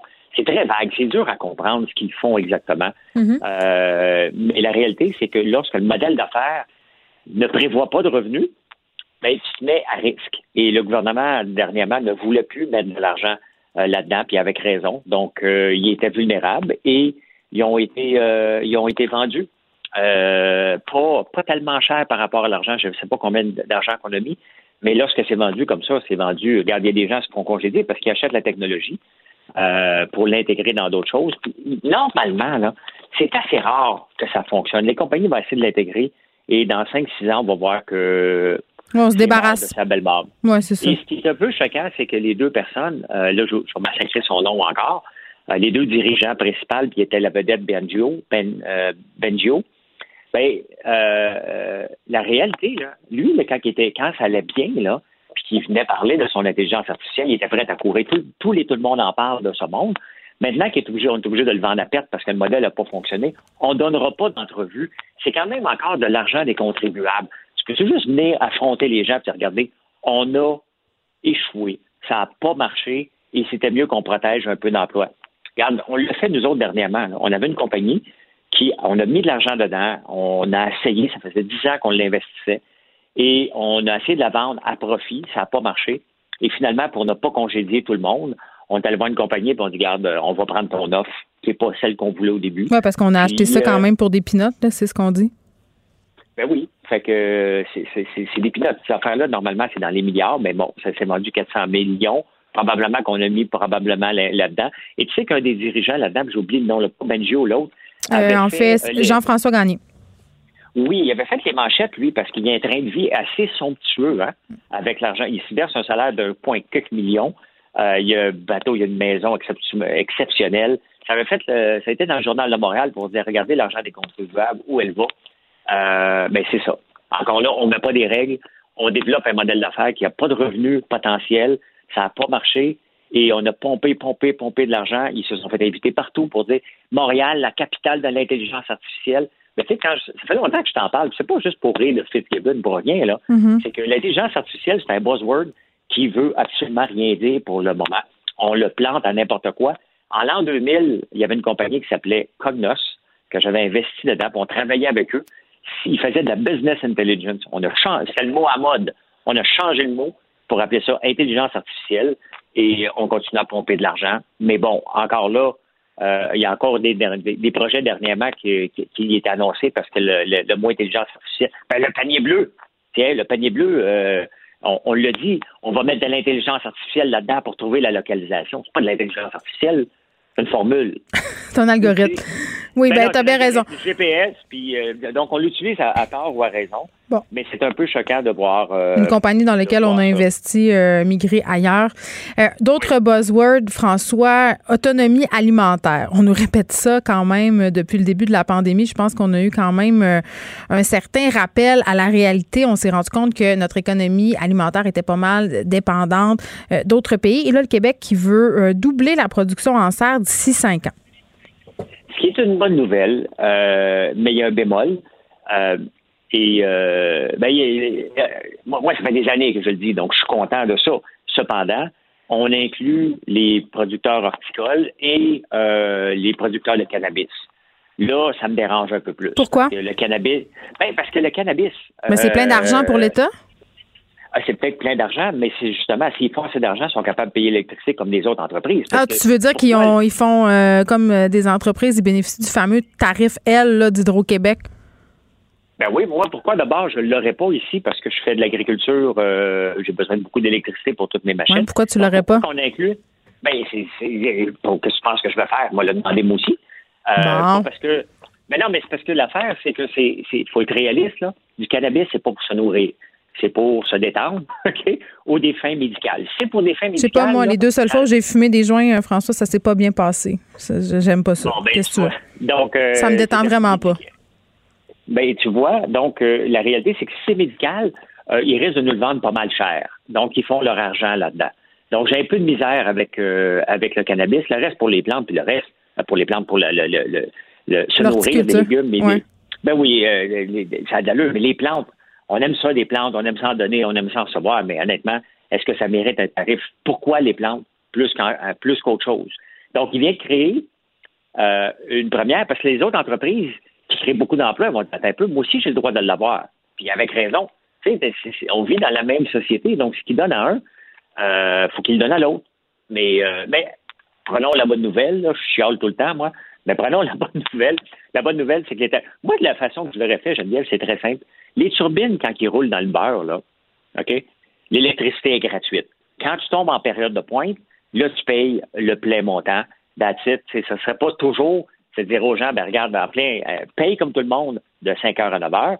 Puis la nuit, ben, fais aller tes lumières, full pin, parce que c'est gratuit pour toi. Moi, euh, je l'aurais fait comme ça jusqu'à temps qu'on n'en ait plus, mais tant qu'on en a, euh, d'électricité, étant donné qu'on l'emmagasine pas. Mais en même temps, François, des entreprises qui génèrent des milliards, euh, comme tu le disais, là, ben là, tu donnais l'exemple du cannabis, mais ça pourrait être d'autres entreprises qui sont installées chez nous. Pourquoi ils bénéficieraient d'un tarif sur notre hydroélectricité, un tarif préférentiel, alors qu'ils sont parfaitement capables? On devrait donner euh, ce tarif-là à des entreprises qui débutent, un coup que tu as fait euh, tes affaires et que tu génères des millions de dollars en profit. Je sais pas, là, mais. Oui, mais la réalité, c'est qu'on ne peut pas concurrencer le soleil de la Californie. Donc, il faut donner un avantage à, nos gens tant qu'on peut nourrir ici. Parce que si le, Canada, le Québec commence à exporter massivement des légumes produits en serre subventionnés, l'Organisation mondiale du commerce va venir s'en mêler. Tu n'as pas le droit de donner des subventions pour venir faire concurrence après. Pour l'importation. Ben, pour l'exportation. Donc, c'est pas toujours. Puis le, cannabis, est-ce qu'il va être consommé ici? Il va être exporté ailleurs. Donc, est-ce qu'il va avoir des, droits de, de, de est-ce que l'Organisation mondiale du commerce va s'en mêler? c'est tout ça qui est mis là-dedans qu'on ne pense pas toujours en voulant faire une faveur aux gens. Mais prenons la bonne nouvelle, c'est qu'on va pouvoir euh, produire nos propres légumes. En autant qu'on ne fait pas pousser des bananes, ça fait engraisser. Bon, merci François, on se reparle demain. Moi, je m'embarque pas dans ce qui fait engraisser ou pas, OK? Là, là, moi, j'aime ça, les bananes. Bye bye. bye. Geneviève Peterson. Une animatrice pas comme les autres. Cube Radio. Le comédien Elliot Page, connu notamment pour son rôle dans le film Juno, a affirmé hier qu'il était trans et non binaire, pardon, sur les médias sociaux. Euh, quel effet peut avoir une telle sortie médiatique d'une personnalité quand même euh, très, très connue? On en parle avec Joe Bérubé qui œuvre au sein de la coalition des familles LGBT+. Bonjour. Allô Geneviève, merci beaucoup de me recevoir. Ben ça me fait grand plaisir euh, parce que évidemment hier cette sortie là euh, fait couler beaucoup d'encre. Euh, c'est un quand même une sortie qui est quand même assez importante. Qu'est-ce que vous faites premièrement avant qu'on en parle à votre coalition, à la coalition des familles LGBT+. Oui, en fait, nous, on est un organisme communautaire de mm-hmm. défense des droits et euh, nous, notre mission, c'est vraiment de lutter pour la reconnaissance sociale et légale euh, de, des familles qui sont issues de la diversité sexuelle et de la pluralité des genres au Québec. Bon, et quand on voit euh, ce type de post-là sur les médias sociaux par une personne qui a autant de portée qu'Eliott Page, est-ce que ça aide à la déstigmatisation des trans ou de la communauté LGBT+. Oui, oui, tout à fait. En fait, c'est vraiment, vraiment énorme le coming out de Elliot Page. Parce que en fait, euh, je pense qu'en ce moment dans notre société, le, les acteurs, les actrices, c'est vraiment un signe de personnes qui ont réussi dans la vie. Donc mhm. ça, qu'une personne qui a réussi autant dans la vie sorte du placard comme étant trans, ça peut vraiment aider les jeunes personnes trans à elles-mêmes eux-mêmes sortir du placard et ça peut vraiment c'est vraiment un message d'espoir et de, de courage. C'est vraiment euh, incroyable. Ben oui, puis vous le dites là, surtout auprès des jeunes qui un fréquentent ces plateformes-là et qui deux euh, sont en train justement de développer leur identité sexuelle et qui peuvent vivre des stigmas par rapport à ça, qui peuvent avoir peur. Puis je pense que le taux de suicide aussi chez les personnes trans il est assez élevé. Oui, oui, c'est c'est quand même assez euh, justement dans le, la publication Instagram de Elliot Page, il disait que c'est 40% des adultes euh, trans qui ont qui ont fait des tentatives de suicide, donc c'est vraiment élevé. Puis euh, en fait, c'est tout pas tout, mais c'est beaucoup une question de représentation aussi. Les jeunes personnes trans se voient pas représentées à la télévision, au cinéma, dans les médias. on en vient à se demander c'est quoi ma place dans le monde? Ben oui, puis en même temps, euh, je lisais euh, la publication euh, d'Eliot Page hier, puis là, je paraphrase, mais ce qui était dit un peu, c'est que euh, de façon plus ou moins détournée, c'est qu'il y avait quand même une certaine peur qui venait avec le fait de faire une sortie comme ça. Là. Il se trouvait privilégié de pouvoir le faire à ce moment-ci de sa vie, mais quand même, j'ai senti qu'on craignait un certain backlash. Oui, oui, c'est sûr qu'en fait, les, les personnes trans, les communautés trans subissent vraiment beaucoup de haine et de violence c'est des dizaines de, de, personnes trans qui sont tuées chaque année. Souvent, c'est des personnes même, c'est des personnes trans féminines, euh, racisées, noires et spirituelles beaucoup. Donc, c'est vraiment, euh, c'est vraiment une réalité qu'on vit en tant que personne trans. C'est comme euh, juste, on a juste à aller voir dans les sections commentaires de certaines pages Facebook qui ont, publié l'article et on ah peut voir que c'est vraiment pas accepté de tout le monde.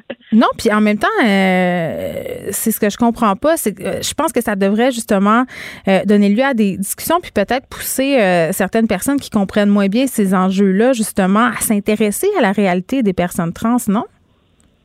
Oui, oui, c'est sûr que quand c'est une personne qui est connue, qu'on a vu dans des films, euh, je pense que ça peut vraiment piquer plus la curiosité des gens qui sont pas face à ces réalités-là chaque jour, puis ça peut les vraiment leur permettre de, ça ouvre une porte à l'éducation en fait, puis oui, c'est ça.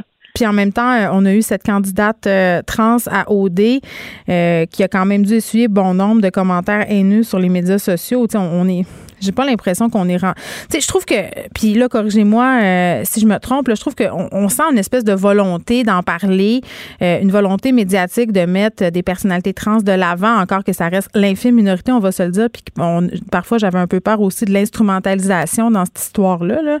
Mais on dirait que malgré tout ça, euh, ce sont des belles paroles, mais il n'y a pas beaucoup de gestes. C'est-à-dire qu'on n'est pas rendu dans un degré d'acceptabilité qui est tellement grand. On a encore beaucoup de préjugés, puis j'ai l'impression que parfois on parle de ces enjeux-là un peu pour faire bonne figure? Euh, oui, ben c'est sûr que je dirais que c'est quelque chose qui est quand même euh, à la mode, c'est comme la, la, diversité sexuelle et de genre. Puis je pense mm. que souvent ça peut être comme vous avez dit instrumentalisé. Euh, par contre, c'est mieux d'en parler que de pas en parler du tout. Puis euh, ça commence comme ça, c'est des petits pas. Puis un jour, on, va arriver à vraiment une meilleure, un meilleur respect de, de la part euh, des personnes qui sont pas face à ça tous les jours. Oui, puis on, on, va avoir des personnes trans qui œuvrent dans différentes parties de la société sans qu'on ait toujours peut-être le besoin de souligner la transsexualité de ces personnes-là.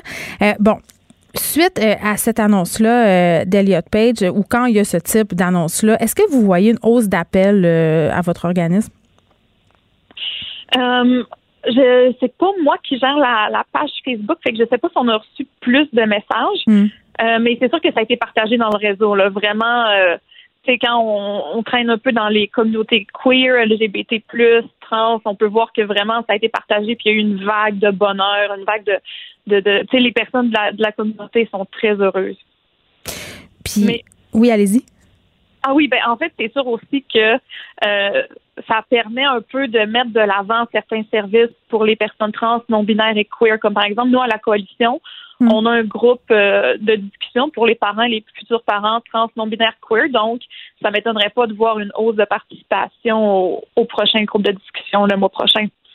Est-ce que vous avez l'impression, euh, Joe Berube, que la nouvelle génération est plus ouverte aux questions touchant aux communautés LGBTQ+, et trans. Est-ce qu'il y a une différence? Puis je veux pas faire d'agisme ici, là, mais au niveau de l'ouverture, est-ce que ce que vous voyez au quotidien dans votre pratique, euh, c'est différent d'une génération à l'autre? Euh, oui, tout à fait. Euh, puis oui, on voit une différence, c'est sûr. Souvent, les personnes de ma génération, des, des générations avant ou même des générations après sont beaucoup plus ouvertes. en fait, c'est les gens qui, il y a euh, déstigmatisation un peu, donc les mhm. gens sont plus ouverts de de partager leur identité sexuelle ou leur identité de genre. Donc, il y a plus de chances que des personnes, par exemple, des millennials ou des Gen Z aient vu et rencontré des personnes qui sont hmm. issues de la diversité sexuelle et de genre. Merci Joe Berube-Kiev au sein de la coalition des familles LGBT+.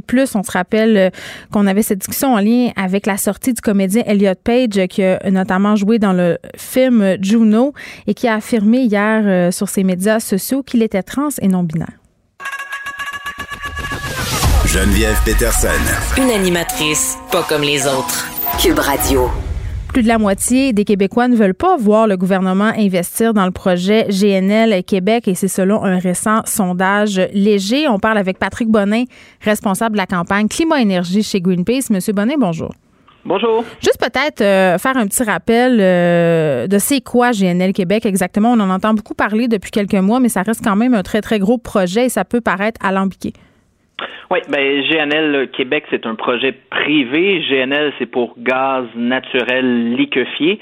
Ce que c'est essentiellement, c'est un projet qui vise à augmenter la production de gaz dans l'Ouest canadien, en Alberta, donc du gaz qui est produit par la fracturation hydraulique. Là, c'est mm. pas nécessairement du gaz de schiste, mais c'est la même technique de fracturation hydraulique et de transporter ce gaz-là euh, jusqu'au Saguenay. Et pour ce faire, il y, aurait une construction d'un gazoduc dans le nord qui partirait de l'Abitibi jusqu'au Saguenay. Et là, au Saguenay, il y aurait ce qu'on appelle une usine de liquéfaction. Donc, ce gaz naturel-là qui serait apporté serait liquéfié. Ça, ça prend beaucoup d'énergie. Donc, c'est condenser le gaz, le refroidir, le condenser, le mettre liquide pour pouvoir le mettre sur des méthaniers, donc des bateaux qui transportent le gaz et l'exporter en passant par le Saguenay pour l'exporter sur les marchés internationaux qui sont visés, c'est l'Europe, c'est l'Asie. Mm. Euh, et ça, faut comprendre, c'est des grandes quantités de gaz. On parle quand même de 400 euh, passages de super méthaniers dans le Saguenay. Dans ça, dans le fjord du Saguenay, c'est aussi l'habitat critique des belugas qui sont en voie de disparition. Et juste pour vous donner, vous donner une idée, la quantité de gaz qui serait exportée, c'est l'équivalent de ce qu'on, de deux fois ce qu'on consomme au Québec à chaque année. Donc c'est un très très gros projet avec évidemment des impacts climatiques, des impacts sur les belugas, euh, des impacts sur la biodiversité également. Bon, puis il y a 50 54 pardon, euh, des répondants de ce sondage qui sont contre cette idée euh, d'investir des fonds publics dans ce projet ben, ce qu'il faut comprendre, c'est que ce projet-là est en difficulté financière. Pourquoi? Parce que il y a plusieurs autres projets du genre qui sont beaucoup plus avancés, entre autres aux États-Unis.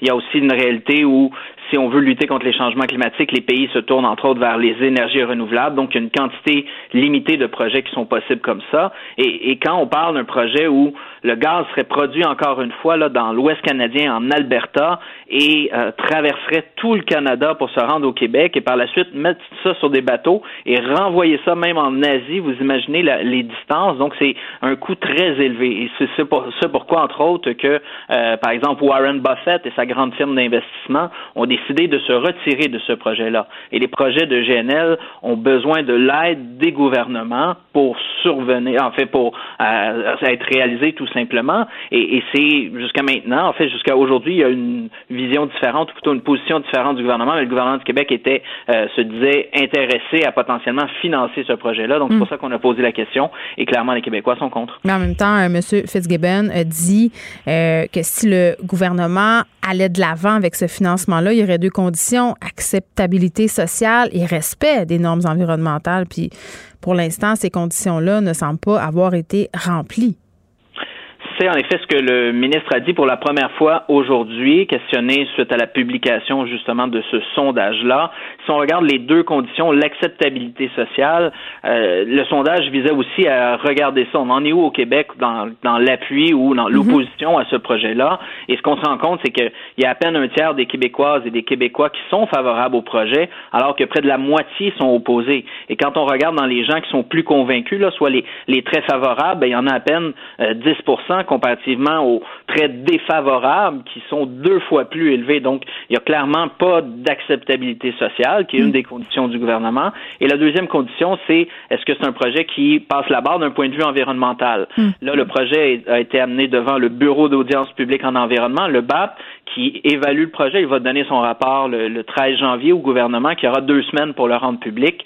Euh, donc, le gouvernement n'a pas encore pris position là-dessus, mais malheureusement, dans le passé, euh, et on l'a décrié, mais M. Legault et, plusieurs ministres même ont dit ah ce, ce, ce projet-là pourrait être bon pour l'environnement en se basant seulement sur les dires du promoteur, qui évidemment euh, peut dire ce qu'il veut, mais c'est son projet. Mais la, la, vérité, c'est que c'est un projet d'un point de vue climatique qui, qui est probablement le plus gros projet d'hydrocarbures qu'on a jamais vu au Québec, avec des impacts évidemment sur le climat qui seraient majeurs. Oui, puis en même temps, c'est difficile pour la population de se faire une tête parce que si on regarde la façon dont les promoteurs, justement, euh, et des groupes comme le vôtre présentent le projet et ses effets environnementaux, euh, mettons que c'est assez différent.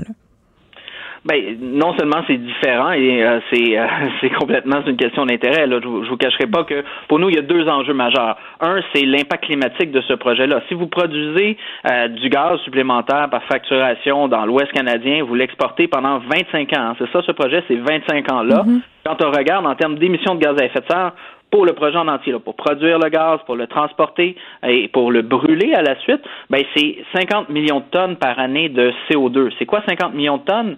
C'est l'équivalent de 10 millions de véhicules en termes de pollution. Ça, c'est ce projet-là. Donc, c'est sûr que pour nous, on dit, écoutez, on veut réduire les émissions de gaz à effet de serre. Vous mettez un projet qui est en termes d'émissions de, gaz à effet de serre, l'équivalent de 10 millions de véhicules. Mettons pour atteindre, que pour atteindre la carboneutralité euh, pour 2050, ça regarde mal. Ben, non seulement ça regarde mal, mais les scientifiques nous disent qu'il faut réduire à peu près de 30 la, la consommation de gaz dans le monde hmm. d'ici 10 ans, d'ici 2030. Donc, évidemment, ce, ce genre de projet-là, pour nous, ça cadre pas avec l'accord de Paris, à moins qu'on on, s'en foute complètement de l'accord de Paris et de limiter le réchauffement planétaire. Et, l'autre aspect qui nous préoccupe aussi, ce sont les belugas. Je vous, je vous rappelle, les belugas, c'est une espèce en voie de disparition dont la population est en déclin. Il en reste moins de 900 et, et hmm. leur habitat critique, là, ce qui est considéré vraiment critique pour eux comme habitat, c'est le Saguenay. Euh, en fait, c'est une, une partie, c'est le Saguenay, l'autre partie, évidemment, c'est, le fleuve aussi. De Saint-Laurent. Exactement, le fleuve Saint-Laurent, merci. Et, et ce projet-là rajouterait 400 passages par année de super méthaniers. C'est pas des petits bateaux, ce sont des énormes bateaux dans le fjord. Non, il y a des risques de collision, euh, il y a des risques de perturbation de leurs écosystèmes. Euh, ça, je comprends bien. 46 euh, des Québécois s'opposent au projet, on le dit, mais je suis absolument et fermement convaincue, M. Bonnet, que si on faisait le même sondage au Saguenay, les résultats seraient fort différents. Ben, c'est certain qu'on on sait tous, là, ces, ces entreprises-là ont d'énormes moyens au niveau des relations publiques, au niveau des communications, et même le gouvernement est tombé dans le panneau. En mais ils donnent des jobs aussi, M. Bonin. C'est ça qu'on oublie souvent. Là. Les gens des régions, euh, ils veulent ces jobs-là. Bien, évidemment, il y aurait des jobs, mais le gros de ces jobs-là, en fait, le gros des retombées financières de ce mm. projet-là, irait une fois qu'il s'est construit dans l'Ouest canadien pour la production du gaz. Ça, ça c'est ce que l'entreprise ne dit pas. Évidemment que les gens veulent des jobs et on n'est pas contre les jobs. Par contre, ce qu'on ce qu'on veut, c'est des jobs qui ne vont pas à l'encontre de l'environnement, des jobs, des vrais jobs dont les gens vont pouvoir être fiers, bien mm. payés, mais qui vont pas détruire l'habitat, qui vont pas nuire au tourisme, qui vont pas nuire à la biodiversité, qui vont pas nuire au climat planétaire. Et il y en a une panoplie qui pourrait être faite. Et, et clairement, c'est c'est pas le genre de projet qu'on peut se permettre de mettre en place en 2020 quand on quand même le gouvernement Legault a reconnu qu'il y a une urgence climatique, qui dit que je ne pourrai pas regarder mes enfants dans les yeux si je fais rien sur les changements climatiques.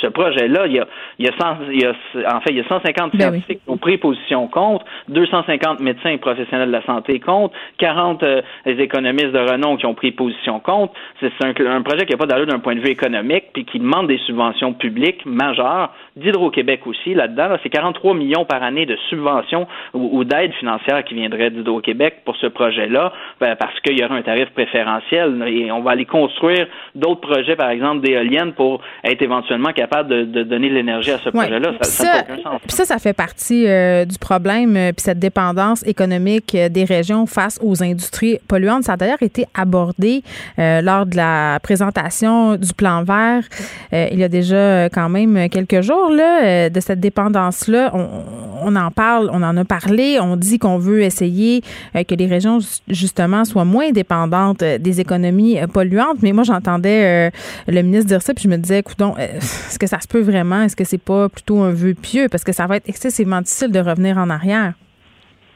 Ben, évidemment, il y a une structure industrielle, par exemple au Saguenay, qui, est, qui est en place. Euh, là, on parle d'un nouveau projet, donc c'est autre chose que de rajouter des projets. Mhm. Et oui, il faudra investir dans les régions pour favoriser l'autonomie alimentaire, favoriser l'autonomie énergétique, pour euh, pour faire euh, de, développer, oui, l'agriculture entre autres, les, les circuits courts, d'être beaucoup plus euh, indépendants. Et ça, ben oui, ça va prendre un soutien du gouvernement. Et, et on n'est pas contre cette idée-là d'aider justement à faire davantage de transformation, par exemple dans la foresterie, développer le, le tourisme, euh, l'écotourisme. Je vous parlais tantôt des belugas, c'est quand même plusieurs emplois dans la région qui existent là-bas. Donc il y en a des solutions. Il faudra aider. Mais c'est jamais autant d'emplois, M. Bonin, dans le beluga que dans le gaz naturel, là, quand même.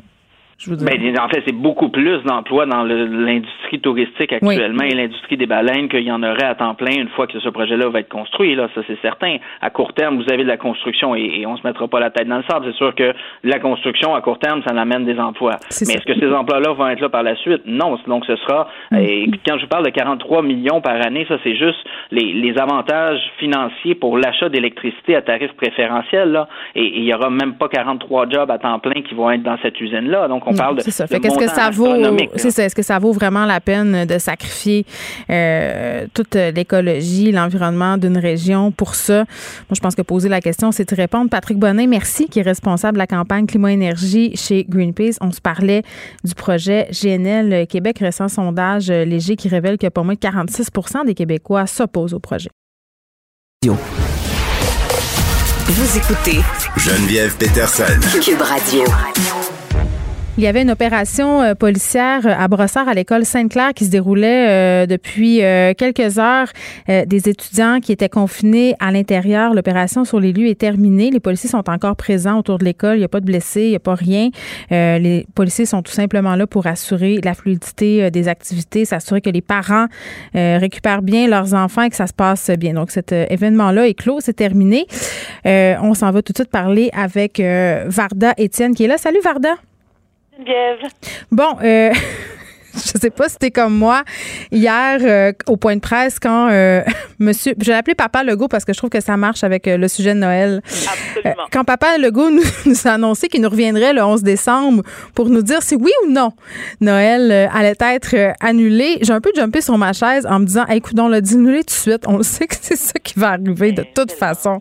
Tu sais, Geneviève, exactement. Puis moi, je veux pas être défaitiste ni prophète de malheur, mais on s'entend que je trouve que faire languir le peuple jusqu'au 11 décembre, lorsqu'on sait très bien que finalement les rassemblements vont être annulés, il va falloir passer Noël avec les gens qui avec qui on partage le même toit, que ce soit une perruche, un chat mort ou un écureuil qui vient copuler sur ton terrain sans ton autorisation, ben ça va être ça. Et j'ai toujours été j'ai toujours fait partie des gens qui supportent le gouvernement Legault parce que je me dis en quelque part être premier ministre d'un- d'un- d'une province ou d'un pays, c'est une charge énorme et personne n'est devin.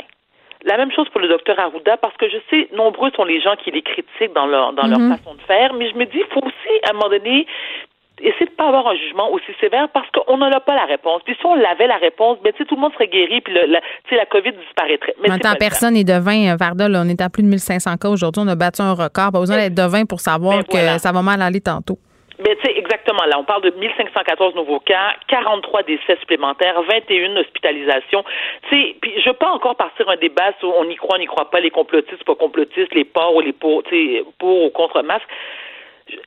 Il faut, il faut se mettre devant l'évidence. Là, je veux dire, clairement, là, il y a une pandémie. Clairement, ça s'appelle la COVID-19. Clairement, on a été négligent parce que, tu vois, moi, j'ai fait un, un sondage sur ma page euh, Facebook ce matin, puis, tu sais, je demandais aux gens, est-ce que vous pensez qu'effectivement, on va pouvoir avoir un, simili Noël?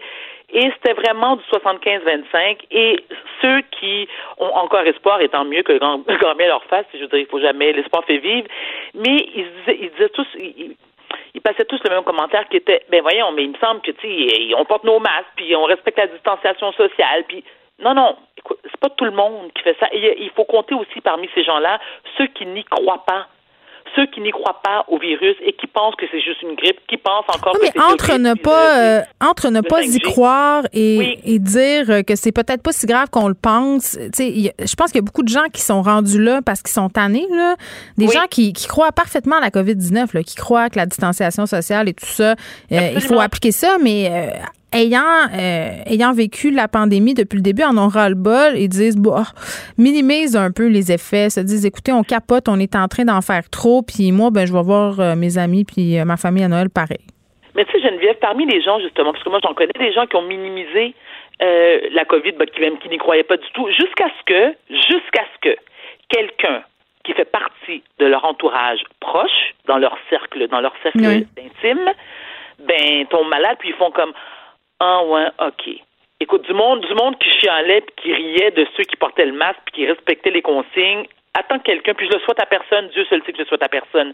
Mais quand quelqu'un proche de toi ou toi-même, tu te retrouves malade, ben peut-être que tu fais comme, ouais, finalement c'est si pire que ça. Et je, ce que je ne comprends pas, c'est pourquoi, et j'aimerais vraiment lui poser la question si j'avais l'opportunité de le faire, c'est demander à notre premier ministre, Monsieur Legault et Dr Arruda, pourquoi n'êtes-vous, n'êtes-vous pas plus transparent envers la population. Mais moi, j'ai pas l'impression qu'ils sont pas transparents, au contraire. mais nous, oui, mais Geneviève, attends, parce qu'à un moment donné, tu te dis, OK, on dit le 11 décembre. Le 11 décembre, c'est quand? C'est dans quoi? Huit jours? C'est pas loin, mais là. Je comprends ce que tu veux dire, Varda, mais c'est tu quoi? Je pense que, puis c'est vraiment poche, là, mais je pense que le fait qu'ils essaient de ne pas être transparents, d'être transparents, pardon, a comme effet qu'ils ont l'air pas transparents parce que le message de communication est pas clair.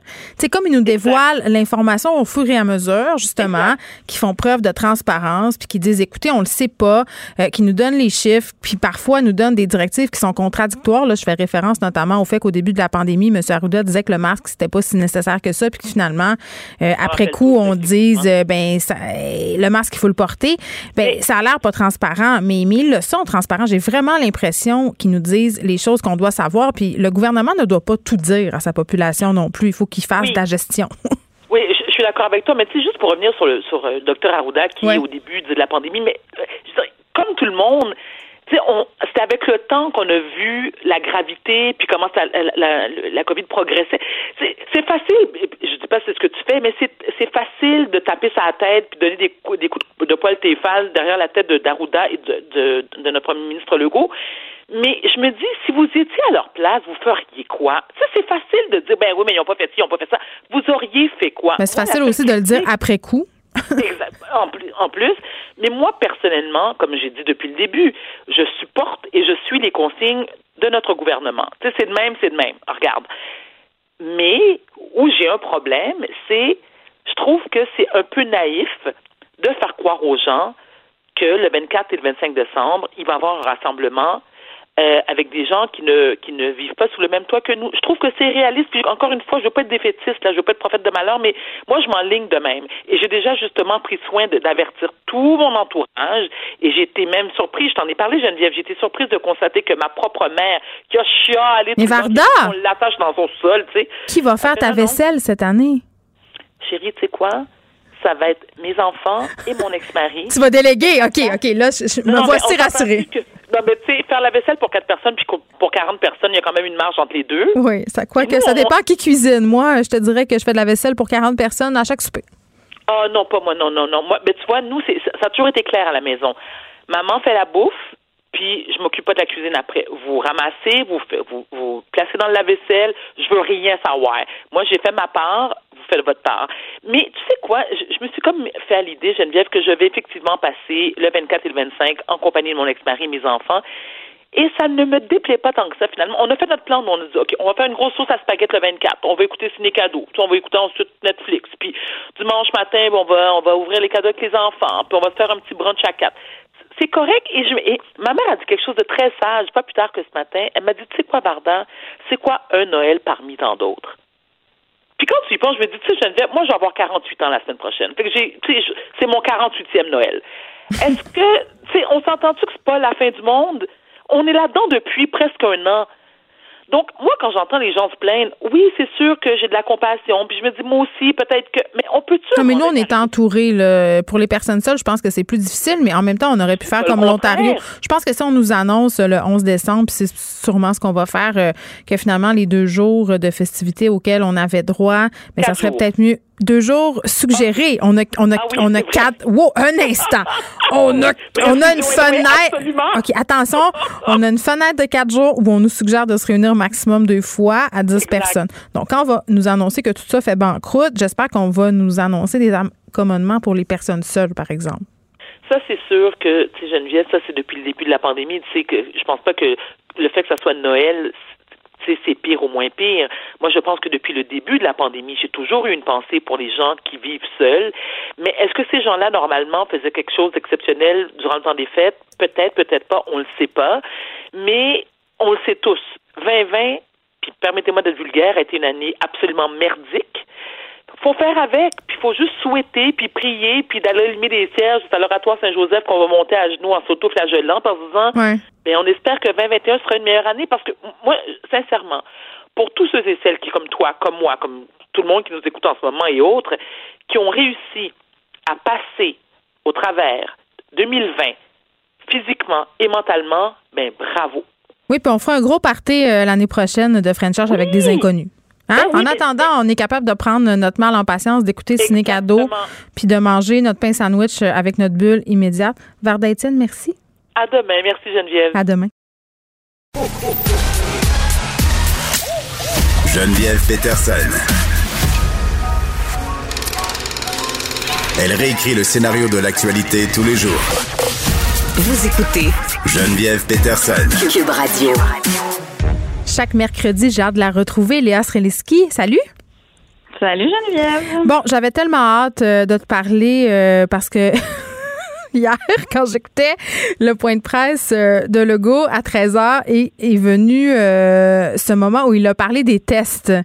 Euh, j'ai jumpé sur ma chaise, j'étais ici à la radio et j'ai pensé à toi puis j'ai dit il faut absolument que je parle de ça avec Léa demain parce que là, ce qu'il nous a dit, et c'est peut-être moi qui ai mal compris, Léa, mais je pense pas que j'ai mal compris pour vrai, il a dit que si on avait un des symptômes liés à la COVID, qu'il fallait aller se faire tester, ou, puis là, quand il dit on, hein, ça inclut aussi euh, nos 98 000 enfants, mais les symptômes de la COVID, là, ce sont des symptômes qui sont assez généraux et qui peuvent être liés à d'autres maladies qui sont vraiment légion du mois de septembre au mois d'avril, du moins chez nous.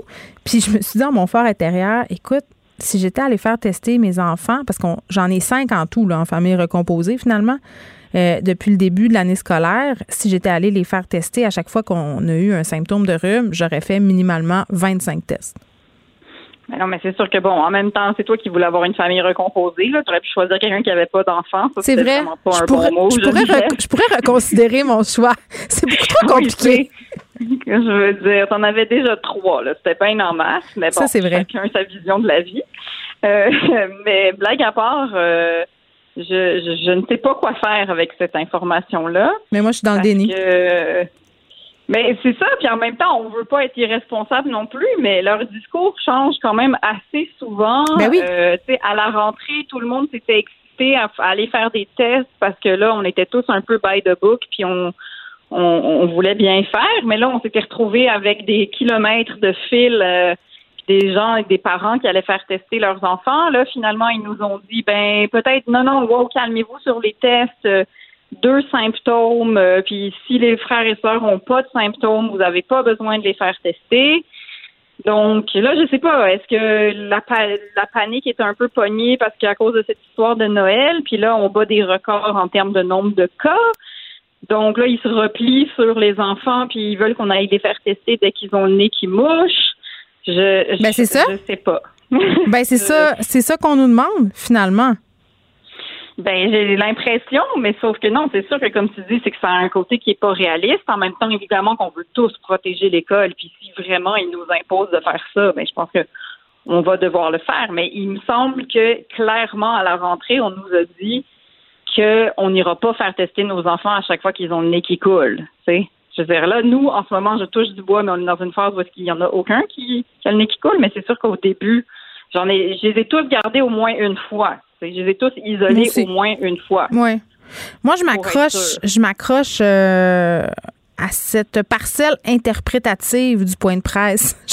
Quand il a dit qu'il fallait quand même, euh, tu sais, depuis quelques jours, on nous dit par rapport à Noël, notamment de se fier à notre gros bon sens, de, de, faire un peu l'évaluation de notre risque, c'est-à-dire de voir si vraiment on a fréquenté des gens avant de se pointer. Je me dis que c'est un peu la même chose. J'ose croire que c'est un peu la même chose avec nos enfants. Si tu sais, quand même, on les connaît, nos enfants. S'il y a quelque chose de suspect, on est les premiers à s'en rendre compte. Dans ma tête, un nez qui coule, euh, c'est pas suspect. il faudrait qu'il y ait d'autres signes pour m'amener à aller faire le test de la COVID-19. Mais c'est tellement ben, que tu es une mauvaise citoyenne. Non, mais généralement, moi, mon, mon test, c'est est-ce que tu veux regarder un film? S'il dit non, je préfère aller me coucher, là, je sais qu'il se passe vraiment quelque chose. Ça, c'est mon, ça, c'est comme ça que je sais que non, là, il est malade. Il y en a un qui avait fait une commotion cérébrale une fois, puis c'est ça qui était arrivé. J'étais comme, mais viens regarder un film. Il est comme, non, je vais aller faire dodo. Puis j'étais comme, oh boy, on appelle Sainte-Justine, ça se passe maintenant. Euh, mais pour ce qui est de la COVID, euh, je, je sais, moi aussi, j'ai l'impression qu'ils sont, je le sais quand ils sont malades pour vrai. Mais oui, puis en même temps, on sait qu'il y a des gens qui sont asymptomatiques. Euh, moi, mon nouveau cheval de bataille, c'est le mot s'isoler, parce que là, je suis en train de comprendre, dans le fond, que si on continue de propager, c'est que les gens qui ont la COVID, forcément, ne font ne respectent pas les règles qui sont supposées respecter. Ben, il y a beaucoup de personnes. Euh, je pense qu'il y a beaucoup de personnes qui sont asymptomatiques aussi. Là, ça fait partie euh, du problème au niveau de la contagion communautaire. Moi, une affaire avec laquelle je lutte, Léa, euh, par les temps qui courent, c'est mes enfants qui font des symptômes. Ils ont compris assez vite que s'ils avaient, s'ils avaient des symptômes de rhume, ben que j'étais obligée de pas les envoyer à l'école. Donc, c'est le festival du malade imaginaire chez nous depuis le mois de septembre. Ça, ça veut dire que ça, ça veut dire que tu es une trop bonne mère et qu'ils veulent rester avec moi. Moi, tu vois, j'essaye. Ah non, je m'en vais travailler puis se garde tout ça. Bye. OK. Parce que moi, je sais, je veux juste comme ils vont tellement détester rester à la maison qu'ils vont préférer aller à l'école. Tu vois, c'est ma stratégie. Quand il y en a un qui est à peu près malade, entre guillemets, là, puis que je le garde juste pour le checker, genre, il n'y a pas de tu joues à la Xbox toute la journée, là. Non, non, je veux que tu ressentes l'ennui dans tes os, là. Je veux que ça fasse mal d'être à la maison. Parce qu'écoute, nous, l'école est au coin de la rue, là. Fait qu'au début, ils avaient compris, ah, j'ai mal au ventre, je vais aller à la euh, voir la secrétaire, puis elle va appeler ma mère, puis je vais faire deux mètres, puis je vais être dans mon lit.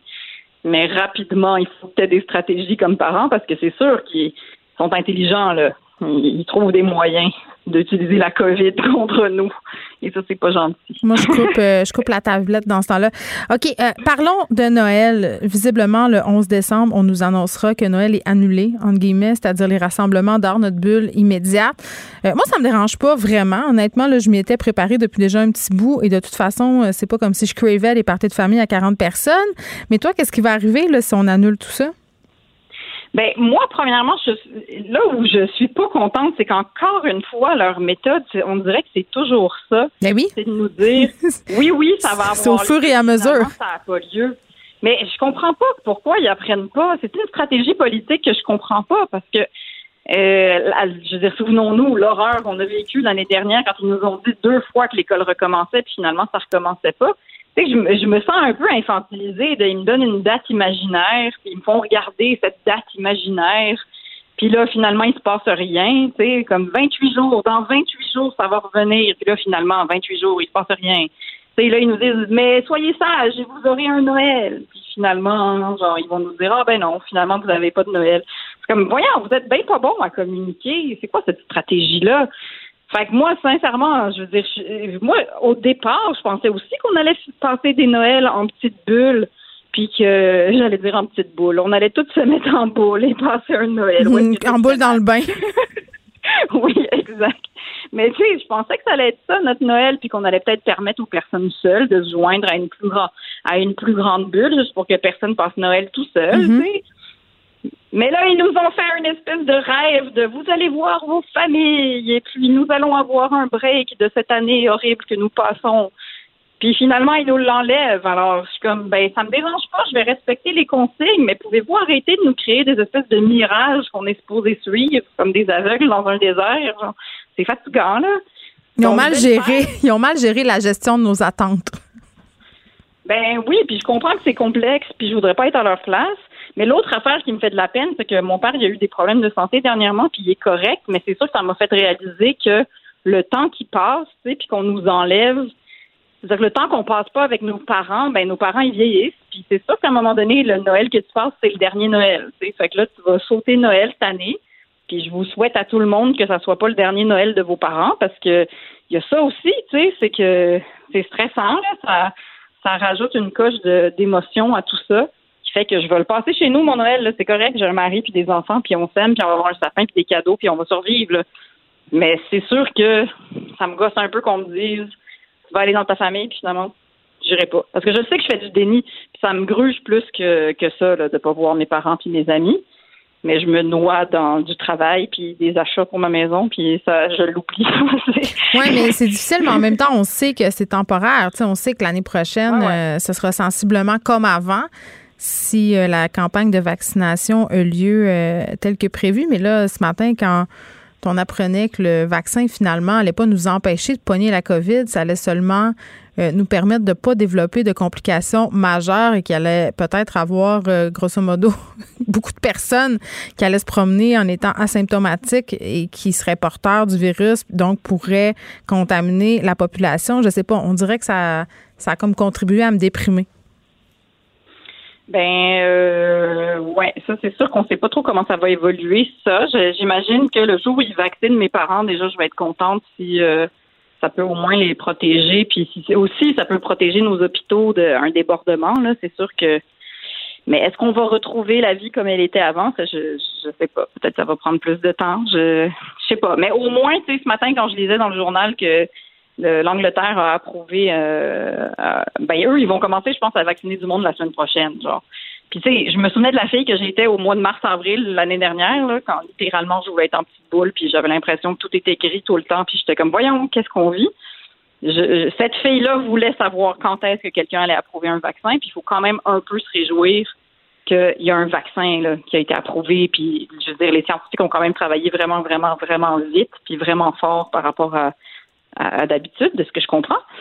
Donc, euh, il faut quand même un peu se réjouir, parce que là, crème, on restera pas tout le temps dans le dans le la recherche d'une sorte de notre vie d'avant, parce que sinon on va tomber dans les pièges politiques de se créer des mirages. Puis on a déjà le gouvernement qui nous fait ça. Oui, en tout cas, moi, j'ai pas, euh, j'ai pas très, très bon espoir euh, pour ce 11 décembre. Moi, j'aurais préféré qu'ils nous le disent tout de suite, au lieu de nous faire, euh, puis t'as raison, au lieu de nous faire miroiter que peut-être que la situation allait changer, surtout qu'on a des chiffres qui sont de plus en plus grands, là, plus de 1500 cas aujourd'hui, quand même, un record depuis le début ben, de la pandémie.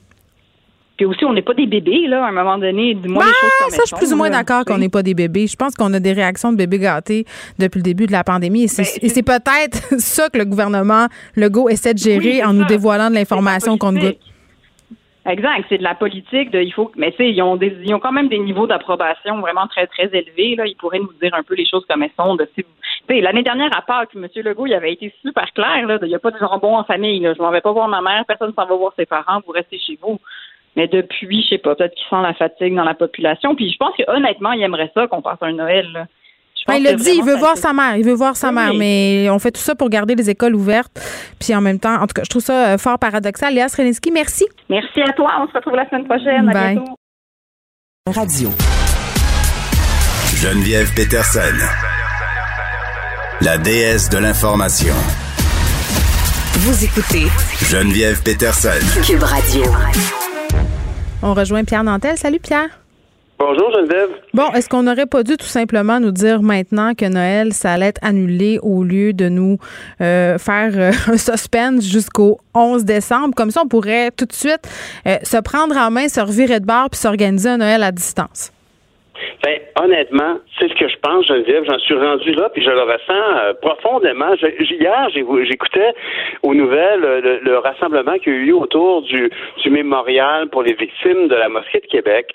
Puis je réalisais à quel point il y avait un manque dans notre situation, dans notre société actuellement. On n'a pas rendu hommage aux gens qui sont décédés de la COVID. On n'a pas rendu hommage à nos anges gardiens, puis surtout les gens morts de la COVID qui étaient des anges gardiens.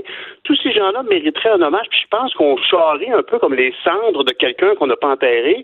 Puis dans la même optique, ben, je me disais, ben, pourquoi est-ce qu'on ne se fait pas comme une espèce de, oui, on peut, on, va célébrer l'arrivée de nouvelle année parce qu'on a bien hâte que finisse 2020 en écoutant probablement tout le bye-bye puis les différentes revues d'année à la télévision. Mais pourquoi Noël, on convient pas qu'on va utiliser les moyens de communication qu'on a à distance pour parler à nos, à, nos aînés, par exemple, qui ne peuvent pas sortir, puis à la famille qu'on voudrait voir. Puis ceci dit, bien sûr, les gens le font déjà beaucoup, puis on est un peu tannés de faire des zooms, puis des teams, puis tout ça.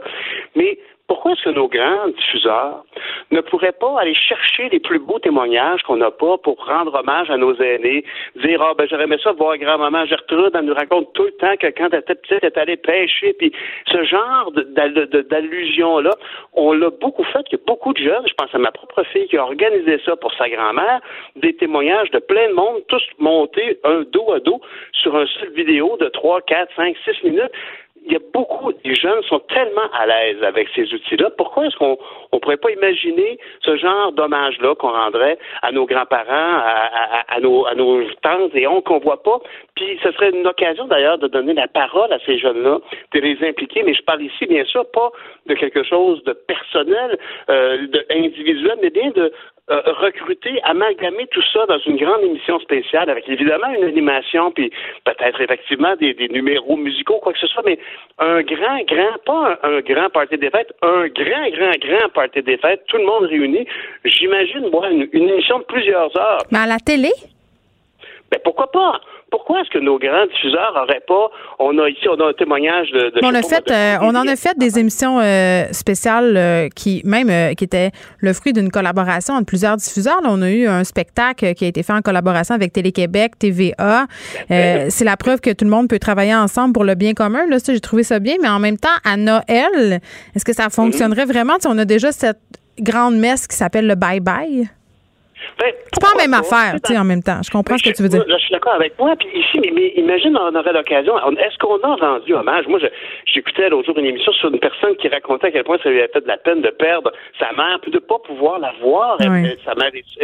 Alors, il y a comme une belle raison ici, je pense, d'accumuler les témoignages, euh, parfois du recueillement, parfois juste de l'amour envoyé à sa grand-mère, qui peut-être ne pourra pas réagir parce qu'elle, elle n'a pas une webcam, mais peut-être qu'elle en a une, puis ça serait une série de beaux moments qui, je pense, en tout cas, on pourrait.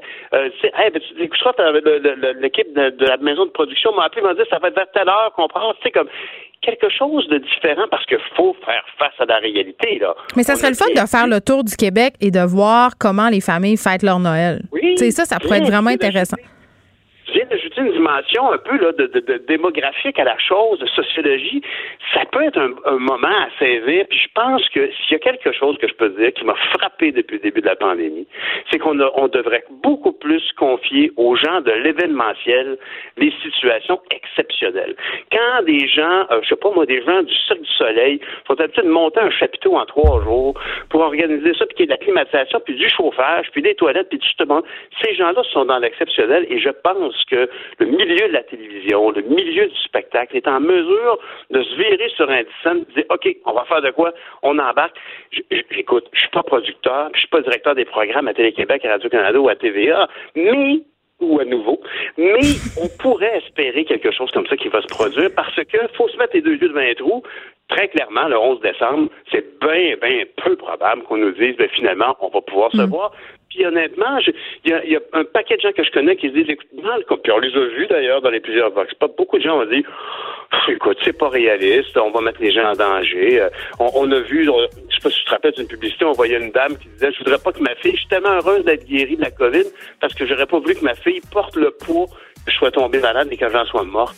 Il y a beaucoup de gens qui vivent ça actuellement, cette crainte-là. Alors, J'aimerais ça. Il me semble que c'est une alternative qui est tellement safe, tellement sécuritaire. Tu veux dire, payons-nous un grand party télévisuel à la grandeur de la province? Puis j'ai envie de dire, pour vrai, parce que, bon, on est le 2 décembre et ces choses-là, euh, ça se fait pas en criant ciseaux. On serait peut-être même prêt à accepter un certain côté bancal, hein, broche à foin, parce que ça, rendrait ça encore plus charmant. En tout cas, c'est mon impression. des animateurs, animatrices sont capables de vivre avec le direct, évidemment, mais on en a plusieurs qui sont bien bons là-dedans. Merci, euh, Pierre Nantel. On t'écoute. Demain, c'est tout pour nous. Je vous laisse avec Mario Dumont et Vincent Dessoureau. Merci à Frédéric Mockel à la recherche et à Sébastien Laperrière à la mise en onde. À demain, 13h. Cube Radio.